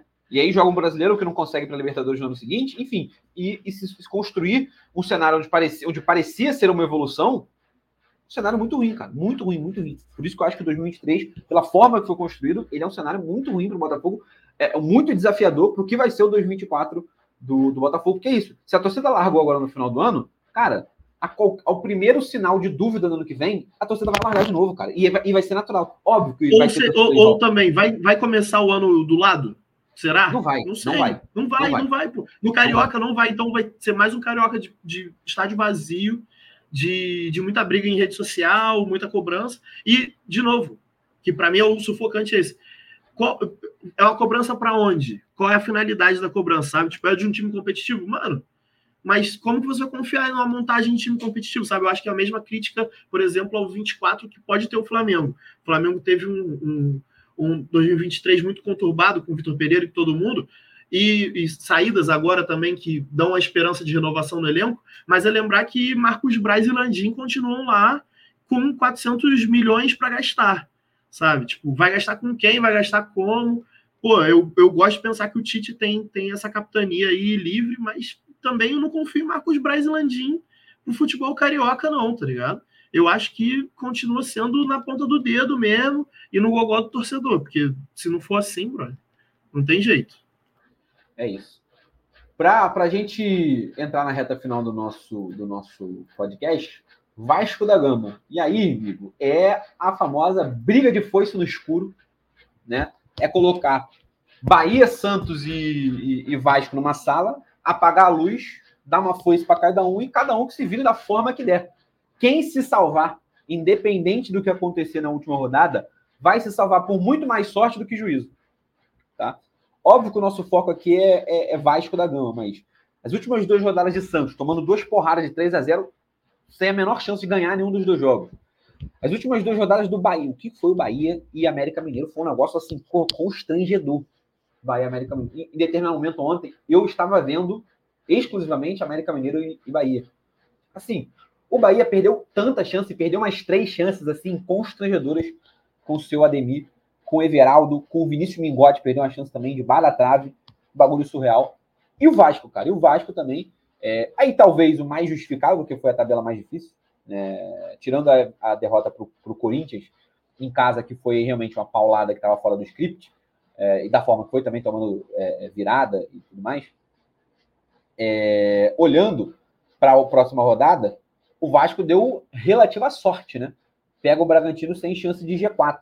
Que talvez, talvez, o que não dá para dizer nesse Campeonato Brasileiro, a gente viu, por exemplo, o Fluminense fazer um jogo duro ontem, o, o Atlético sem chance de G6 e ganhando do, do Santos, o, o, próprio América Mineiro ganhando do Bahia, né? Enfim, é os jogadores que ainda não tem, né? O, a, a, a entrevista do Juninho, da América Mineiro, pós-jogo, né? Falando que ele tem compromisso com a família dele, tem compromisso com a carreira, tem compromisso. Querendo não, é verdade, tá? Muitos desses jogadores, eles querem continuar jogando para se firmar no elenco do ano que vem, é, do time que ele estiver jogando, para quem sabe inflar números na carreira, no ano, na temporada e conseguir uma transferência, né? Porque pode ser uma chance de um, ataque, sei lá, de um Thiago Borbas da vida, meter mais dois gols na, na, temporada e terminar a temporada, sei lá, com 15 gols. E, porra, caralho, fiz 15 gols. Ó, porra, será que eu consigo uma vaga em outro time, no Palmeiras, no Corinthians, um salário maior? Enfim, existem muitos cenários, cara. São muitos jogadores. Acho muito difícil que o time não entre competitivo. Essa ideia, para mim, de que o time, ah, não disputa mais nada, vai entrar com menos vontade. Pode até ser verdade, sei lá, nos 10 minutos finais. Porra, mas não é a, a verdade no, no maior parte do tempo do que acontece. É, e preocupa ao Vasco as duas últimas atuações são fraquíssimas. É nível Vasco do Barbieri. Tá? É, a atuação contra o, contra o Corinthians ela é fraquíssima de um time muito frágil defensivamente, deixando muito espaço. O, o, os dois gols do Romero são absurdos de, ser tomado, de serem tomados. Gol de é, pelada. Vasco, gol de pelada, né? Tabelinha de cabeça dentro da área, dentro da pequena área, né? E ontem, contra o Grêmio, um Vasco que não conseguiu né, assustar o Grêmio. Né? O Grêmio levou aí a banho-maria, Soares fez um golaço, e foi isso. O jogo foi isso. Né? É, óbvio que o Vasco vai lutar até o final. Todo mundo vai, vai decidir em casa, né? o que é uma curiosidade. Né? Santos, Bahia e Vasco, todos eles jogam em casa. Então, acredito que, pelo desenrolar da carruagem, quem fizer o dever de casa tá salvo. Né? Acredito que vai ser isso. Então, quem conseguir. Acho que ninguém faz. Já adianto meu lado. É. Acho que é. ninguém faz. Eu. É Bahia, é Bahia Atlético, certo? Bahia Sim. Atlético, Bahia Atlético Vasco Bragantino. Fortaleza, Vasco Bragantino. Ninguém faz. Ninguém faz. Ah, é, seria factível, tá? E pro torcedor do Vasco, esse, esse prognóstico é maravilhoso, tá? Porque Perfeito. Bahia é Pro Santos também. É, Bahia rebaixado, exatamente. Aí você falou de artilharia, pô, tem o Paulinho querendo. Pô, o Galo, eu acho, vai entrar com uma faca no dente. Não para fazer 8x0, não fazer 10x0. Beleza. É, mas, mas vai ganhar o jogo. Não tem eu como. Também acho. Também acho. Eu acho que não tem como. O, como eu acho também que se o Flamengo, se o Flamengo pega o, o. Pega. Na última rodada, pega o São Paulo que enfrentou o Galo, é muito difícil. O Flamengo do Cuiabá, pegar o, o, o São Paulo do, do Galo, mano, difícil. O Vasco não ganha de ninguém mais também. Para mim, é a mesma situação do Botafogo. Eu acho muito difícil. Quando e contra quem dizer que o Vasco vai voltar a ganhar é muito difícil. É, não tem como. É uma bagunça. E deu sorte Vargas. ontem, porque o Soares estava ontem alucinado, viu? O cara estava querendo meter gol e deu tava muita sorte ter sido, só, ter sido só 1 a 0 E também tem contado com a sorte do Bahia também ser horroroso também. Não, eu fiquei puto com o Bahia. Então, Óbvio, se esconder aqui, eu Bahia... torço muita coisa. Torço muita não, coisa pro ser rebaixado. Mas não tem isso, né? O Bahia foi horroroso ontem. É o, o, eu falo que é o Bahia durante um tempo foi o Fluminense B, né? Porque foi o Iago Felipe para lá, o Marcos Felipe, Kaique. o é, o Kaique. Então foi durante um tempo foi o Fluminense B. É, porra, tá fazendo um esforço gigante, não tá mais flertando, tá sentando no colo, beijando e chamando é, o próprio O próprio Rogério Senna é se, disse, se disse envergonhado do trabalho dele no Bahia. É, e aí fica só como curiosidade aqui, é, nessa semana também terá a última rodada do Campeonato Uruguaio desse ano, também teremos a última rodada, e o Grupo City pode ser rebaixado na mesma semana duas vezes, porque o Montevideo City Torque, que é o time do Grupo City lá no Uruguai, está na zona de rebaixamento também. E se não ganhar na última rodada, também está rebaixado. E o Bahia, a gente já falou do cenário aqui, então o Grupo City... Aí, mais uma crítica, SAF. Que maravilhoso. Atual, né? mais uma crítica. O grupo, o grupo City vivendo momentos aí de barril na, na, América, do, na América do Sul. Né? As SAFs não, as SAFs no geral, né? Todas ali flertando, e o Coritiba já foi, e agora talvez o Bahia. Então todas as SAFs não fizeram um bom ano, assim, né? Se for parar pra pensar. Vasco brigando com só... o Vasco pode cair. É, só o Botafogo. Cruzeiro né? brigou até ontem também. É, só o Botafogo se deu bem. Só o é... Botafogo foi bem campeonato. Cara, mas eu acho que é isso. Acho que o, o, o Vasco vai brigar. Acho que é, é, um Vasco que, mesmo que não tenha um grande cenário, é um, é um Vasco onde vive o, o, ano de maior investimento da sua história. É, e, e, mesmo assim não conseguiu é, algo né, na temporada. Eliminação vergonhosa para o ABC. O Carioca até fez uma graça, até foi a semifinal. Acabou perdendo para o Flamengo. Realmente era um time muito, é um time muito melhor hoje, né? O Flamengo do Vasco era muito melhor que ele, que ele Vasco no início do ano, ainda mais.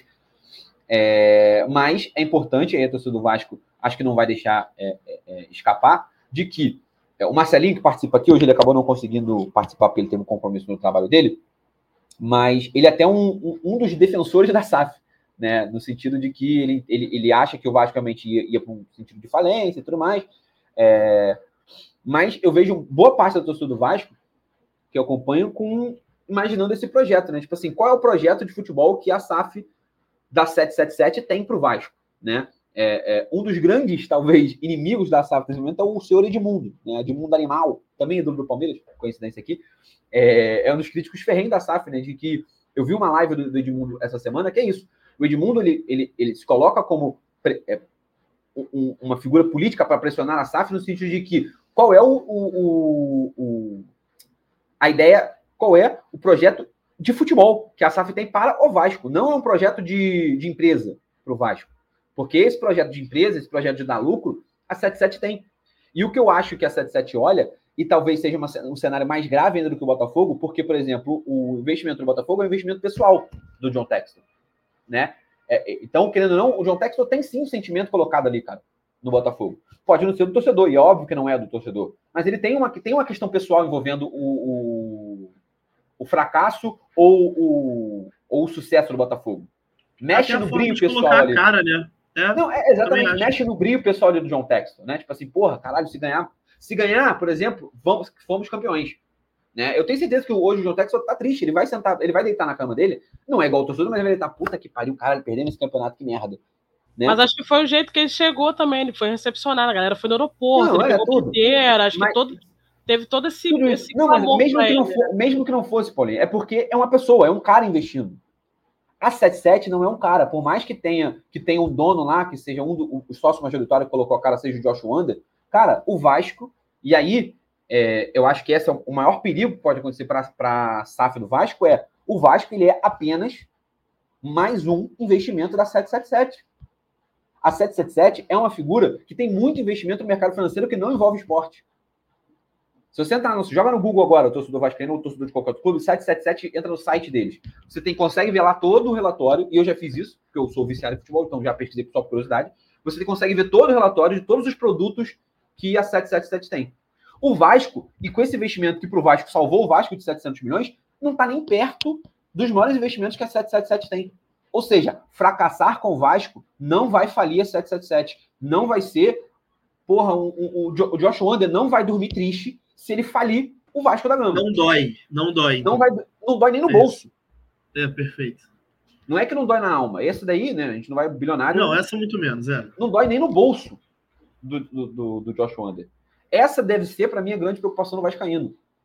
Pressionar o cara para tipo assim, irmão, qual é o projeto de futebol? Eu não quero saber o projeto de empresa. Qual o projeto de futebol? O Vasco vai voltar a ser competitivo para ganhar quando? Em um ano, em cinco anos, em dez anos, em vinte? Aí eu não quero. Então vamos, né?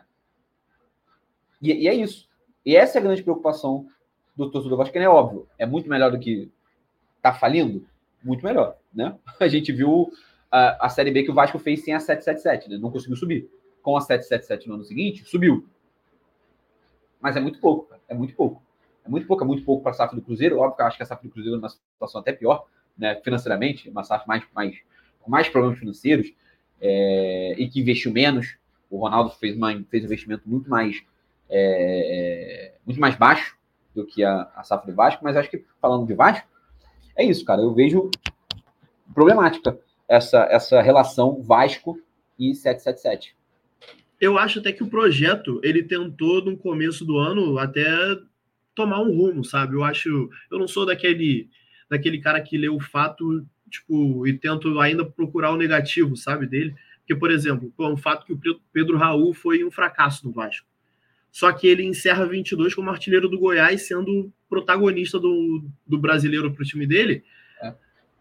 de salvar o time sendo artilheiro. Sendo vice-artilheiro brasileirão, só ficou atrás do vice, É, perfeito. É, mas artilheiro do, do, do, clube mesmo, tipo, principal peça, sabe? Literalmente um protagonismo. Eu acho que é hoje como a gente veria o Alan Patrick, sabe? Eu acho que pô, o torcedor do Flamengo que tem um carinho pelo Alan Patrick, o torcedor do Santos, pô, aceitaria pro ano que vem fácil, agora. E digamos que o Patrick fracassasse já no primeiro, primeiro semestre e fosse embora. Pô, ia ser uma grana em jogada fora, entre aspas. Cara, eu acho que o, o projeto ele tem que ser chamado a atenção mesmo. Ele tem que ser. A, a, torcida tem que correr atrás, tem que se preocupar, porque pô, eu não vejo o Vasco pontuando, cara, de novo. Não vejo, não vejo mesmo. Assim, eu acho que, óbvio que, pô, por ser em São Januário, torcida, o campo, tem todo, tudo para ganhar, mas tem, tinha tudo para ganhar também contra o Corinthians. Pô, fez, teve na frente duas, duas vezes. Teve no 1x0 no, no 2x1, certo? É, e pô, terminou o jogo de uma maneira ridícula, com aquela declaração bizarra do, do chileno, do. Me lembra aí o nome dele? Medel, Medel. Capitão Medel. Pô, é bizarro, falando que sentavam o cu lá atrás depois de fazer o gol e esperavam o Corinthians. Sabe, sendo o Corinthians um time também patético, tendo tomado cinco do Bahia, que a gente de novo está falando que também não pode, pode não pontuar na rodada e pode terminar ali pelo seu próprio fracasso eu acho muito, muito complicado, muito complexo, cara. Eu não, não vejo oxigênio de novo para a torcida vascaína. Acho que isso é preocupante demais para o futuro próximo também. É, eu, é, o Marcelo até falou comigo, ah, vocês torcem contra. Eu falei, cara, eu torço contra, mas eu torcer contra não invalida a minha opinião. Né? eu torço contra pro Vasco, pro Vasco ser, ser rebaixado Perfeito. Por, conta, da rivalidade. Mas a, a, minha opinião não, não é invalidada pela minha torcida. Né? Eu consigo dar opiniões torcendo. Não, eu, eu acho que a grande questão é você admitir as suas torcidas e olha, não, a minha torcida é essa aqui, e a minha opinião também é essa aqui. Eu também acho que é a SAF do Vasco. E por mais que não caia esse ano, é, eu não vejo um cenário de melhora, tá, para o ano que vem. Eu não vejo, por exemplo, o Vasco, por não, salvou esse ano, porra, ano que vem agora o Vasco vai. O Vasco vai brigar. Eu vejo que, porra, no melhor... pelas contratações, pô. Não, no melhor Como você cenário... vai pensar num cenário possível para o futuro, cara? Maicon é. tirou o Maicon, terceiro reserva do Santos. É. A dupla de, melhor, de zaga do melhor... Vasco é terrível. Sim. No melhor dos cenários, hoje eu vejo o Vasco se estabelecendo como um Cuiabá. Que é, vai brigar para não cair até ali a 36 34 rodada, mas assim, sem nenhuma inspiração de título, vai jogar uma Sul-Americana sem nenhuma inspiração de título, vai jogar com o Brasil sem nenhuma inspiração de título, e, e é isso. E tá é óbvio. De novo, já falei, salvou do, do da falência. Mas é, é, é esse projeto que o torcedor do Vasco quer? Porque o projeto da SAF do Vasco, que parece, que a 777, como ela não vem falar muito ao público, parece que no momento é esse. É seu investimento onde um investimento que não seja investimento de risco. Ó, estamos aqui, ó. Se a gente se mantém décimo por 20 anos no Campeonato Brasileiro, para 777 está ótimo.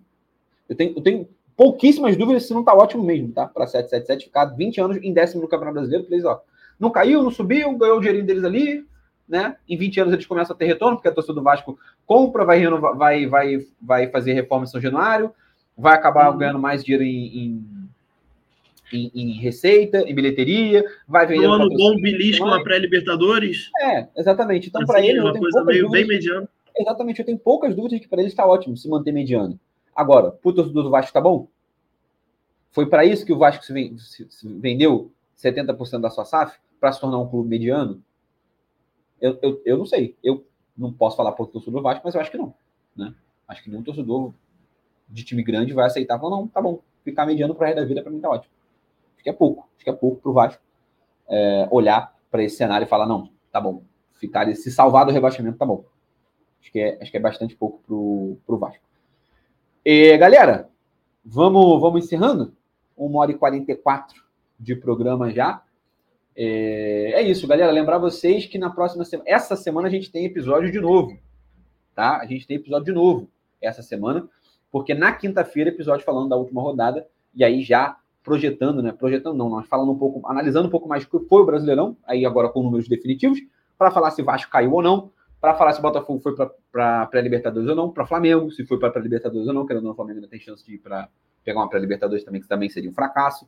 Fluminense, esse não tem muito o que falar, né? O Campeonato Brasileiro já poderia. Hoje poderia ser o encerramento né, do, do, do Fluminense. Só um pontinho: se o Flamengo não pega pré-Libertadores, essa esperança toda que você falou durante uma hora e meia, ah, não. Ela vai, vai embora, amigo. Ela vai, vai embora. Do caralho. Você joga ela pela se janela. Se eles vai ah, tal qual um punhado de areia na praia. Absurdo, absurdo. É, é um resultado a mais. O Flamengo é impressionante, é do céu inferno quarto e domingo, é loucura. Exatamente. É o Flamengo é entretenimento. Não, é perde pro São Paulo. Perde pro São Paulo. O Botafogo consegue o milagre de vencer o Inter e o Grêmio vence. Meio a zero. O, é. O quem? O Fluminense? Grêmio. Grêmio Fluminense. É, Fluminense. É de visitante. Grêmio né? Fluminense? Grêmio Fluminense? Porra, esquece. Mas pega o Fluminense, pega o Fluminense em casa aí, com titulares, né? Eu assim, confio no Diniz. Olha só, o, o, argumento do domingo pro Palmeiras era fuder o, o Fluminense, fuder o Flamengo. Aí pode fuder de novo na quarta, já mudou. Eu já acho que a possibilidade é a mesma. Eu acho, eu acho que, é, que é a mesma. De que o Diniz vai botar a velha e vai ganhar aquela porra, vai tentar ganhar os dois jogos, como ele ganhou o Palmeiras, vai tentar ganhar a quarta-feira. Pra mim, continua mesmo por causa disso. Eu, Perfeito. de fato, acredito que o Diniz é. Soares não joga, né, quarta-feira? Joga. A princípio a joga? Não sabe, né? A princípio eu, joga. eu vi joga, ontem, eu vi ontem falando, é, ontem falando que ele jogava e tal. É, né? Ontem foi despedida da arena, né? Perfeito. É, mas da é torcida, né? É, é, da torcida. Paulinho, Perfeito. Então, boa semana para todo mundo. Quarta-feira a gente encerra o Campeonato Brasileiro. É, uma coisa importante que aconteceu essa semana, o Emerson Ferretti, que foi goleiro, é, atuou pelo Grêmio, pelo Flamengo em 95, 96. Não sei se ele é o, foi o goleiro do, do, gol de barriga, mas ele jogou no Flamengo nessa época. Foi eleito presidente do Bahia e é, é o primeiro presidente gay, assumidamente gay, do, dos times. É, então é uma coisa legal de se falar. Ele vai ficar do mandato de 2024 até 2026. Então isso é muito, muito maneiro, muito bacana. A gente tem que falar. Né? Ele ele, inclusive, ele se assumiu para. É, falou abertamente sobre isso no, no podcast, no. Eu esqueci o nome agora, só que o podcast que é feito pela Joana de Assis e o William De Luca, é, é podcast do GE. Então é isso, é muito maneiro que seja um bom mandato para ele, é, ou na Série B ou na Série A no ano que vem. E é isso, boa semana para todo mundo, um abraço e rumo ao Mundial. Daqui a 14 dias a gente está lá.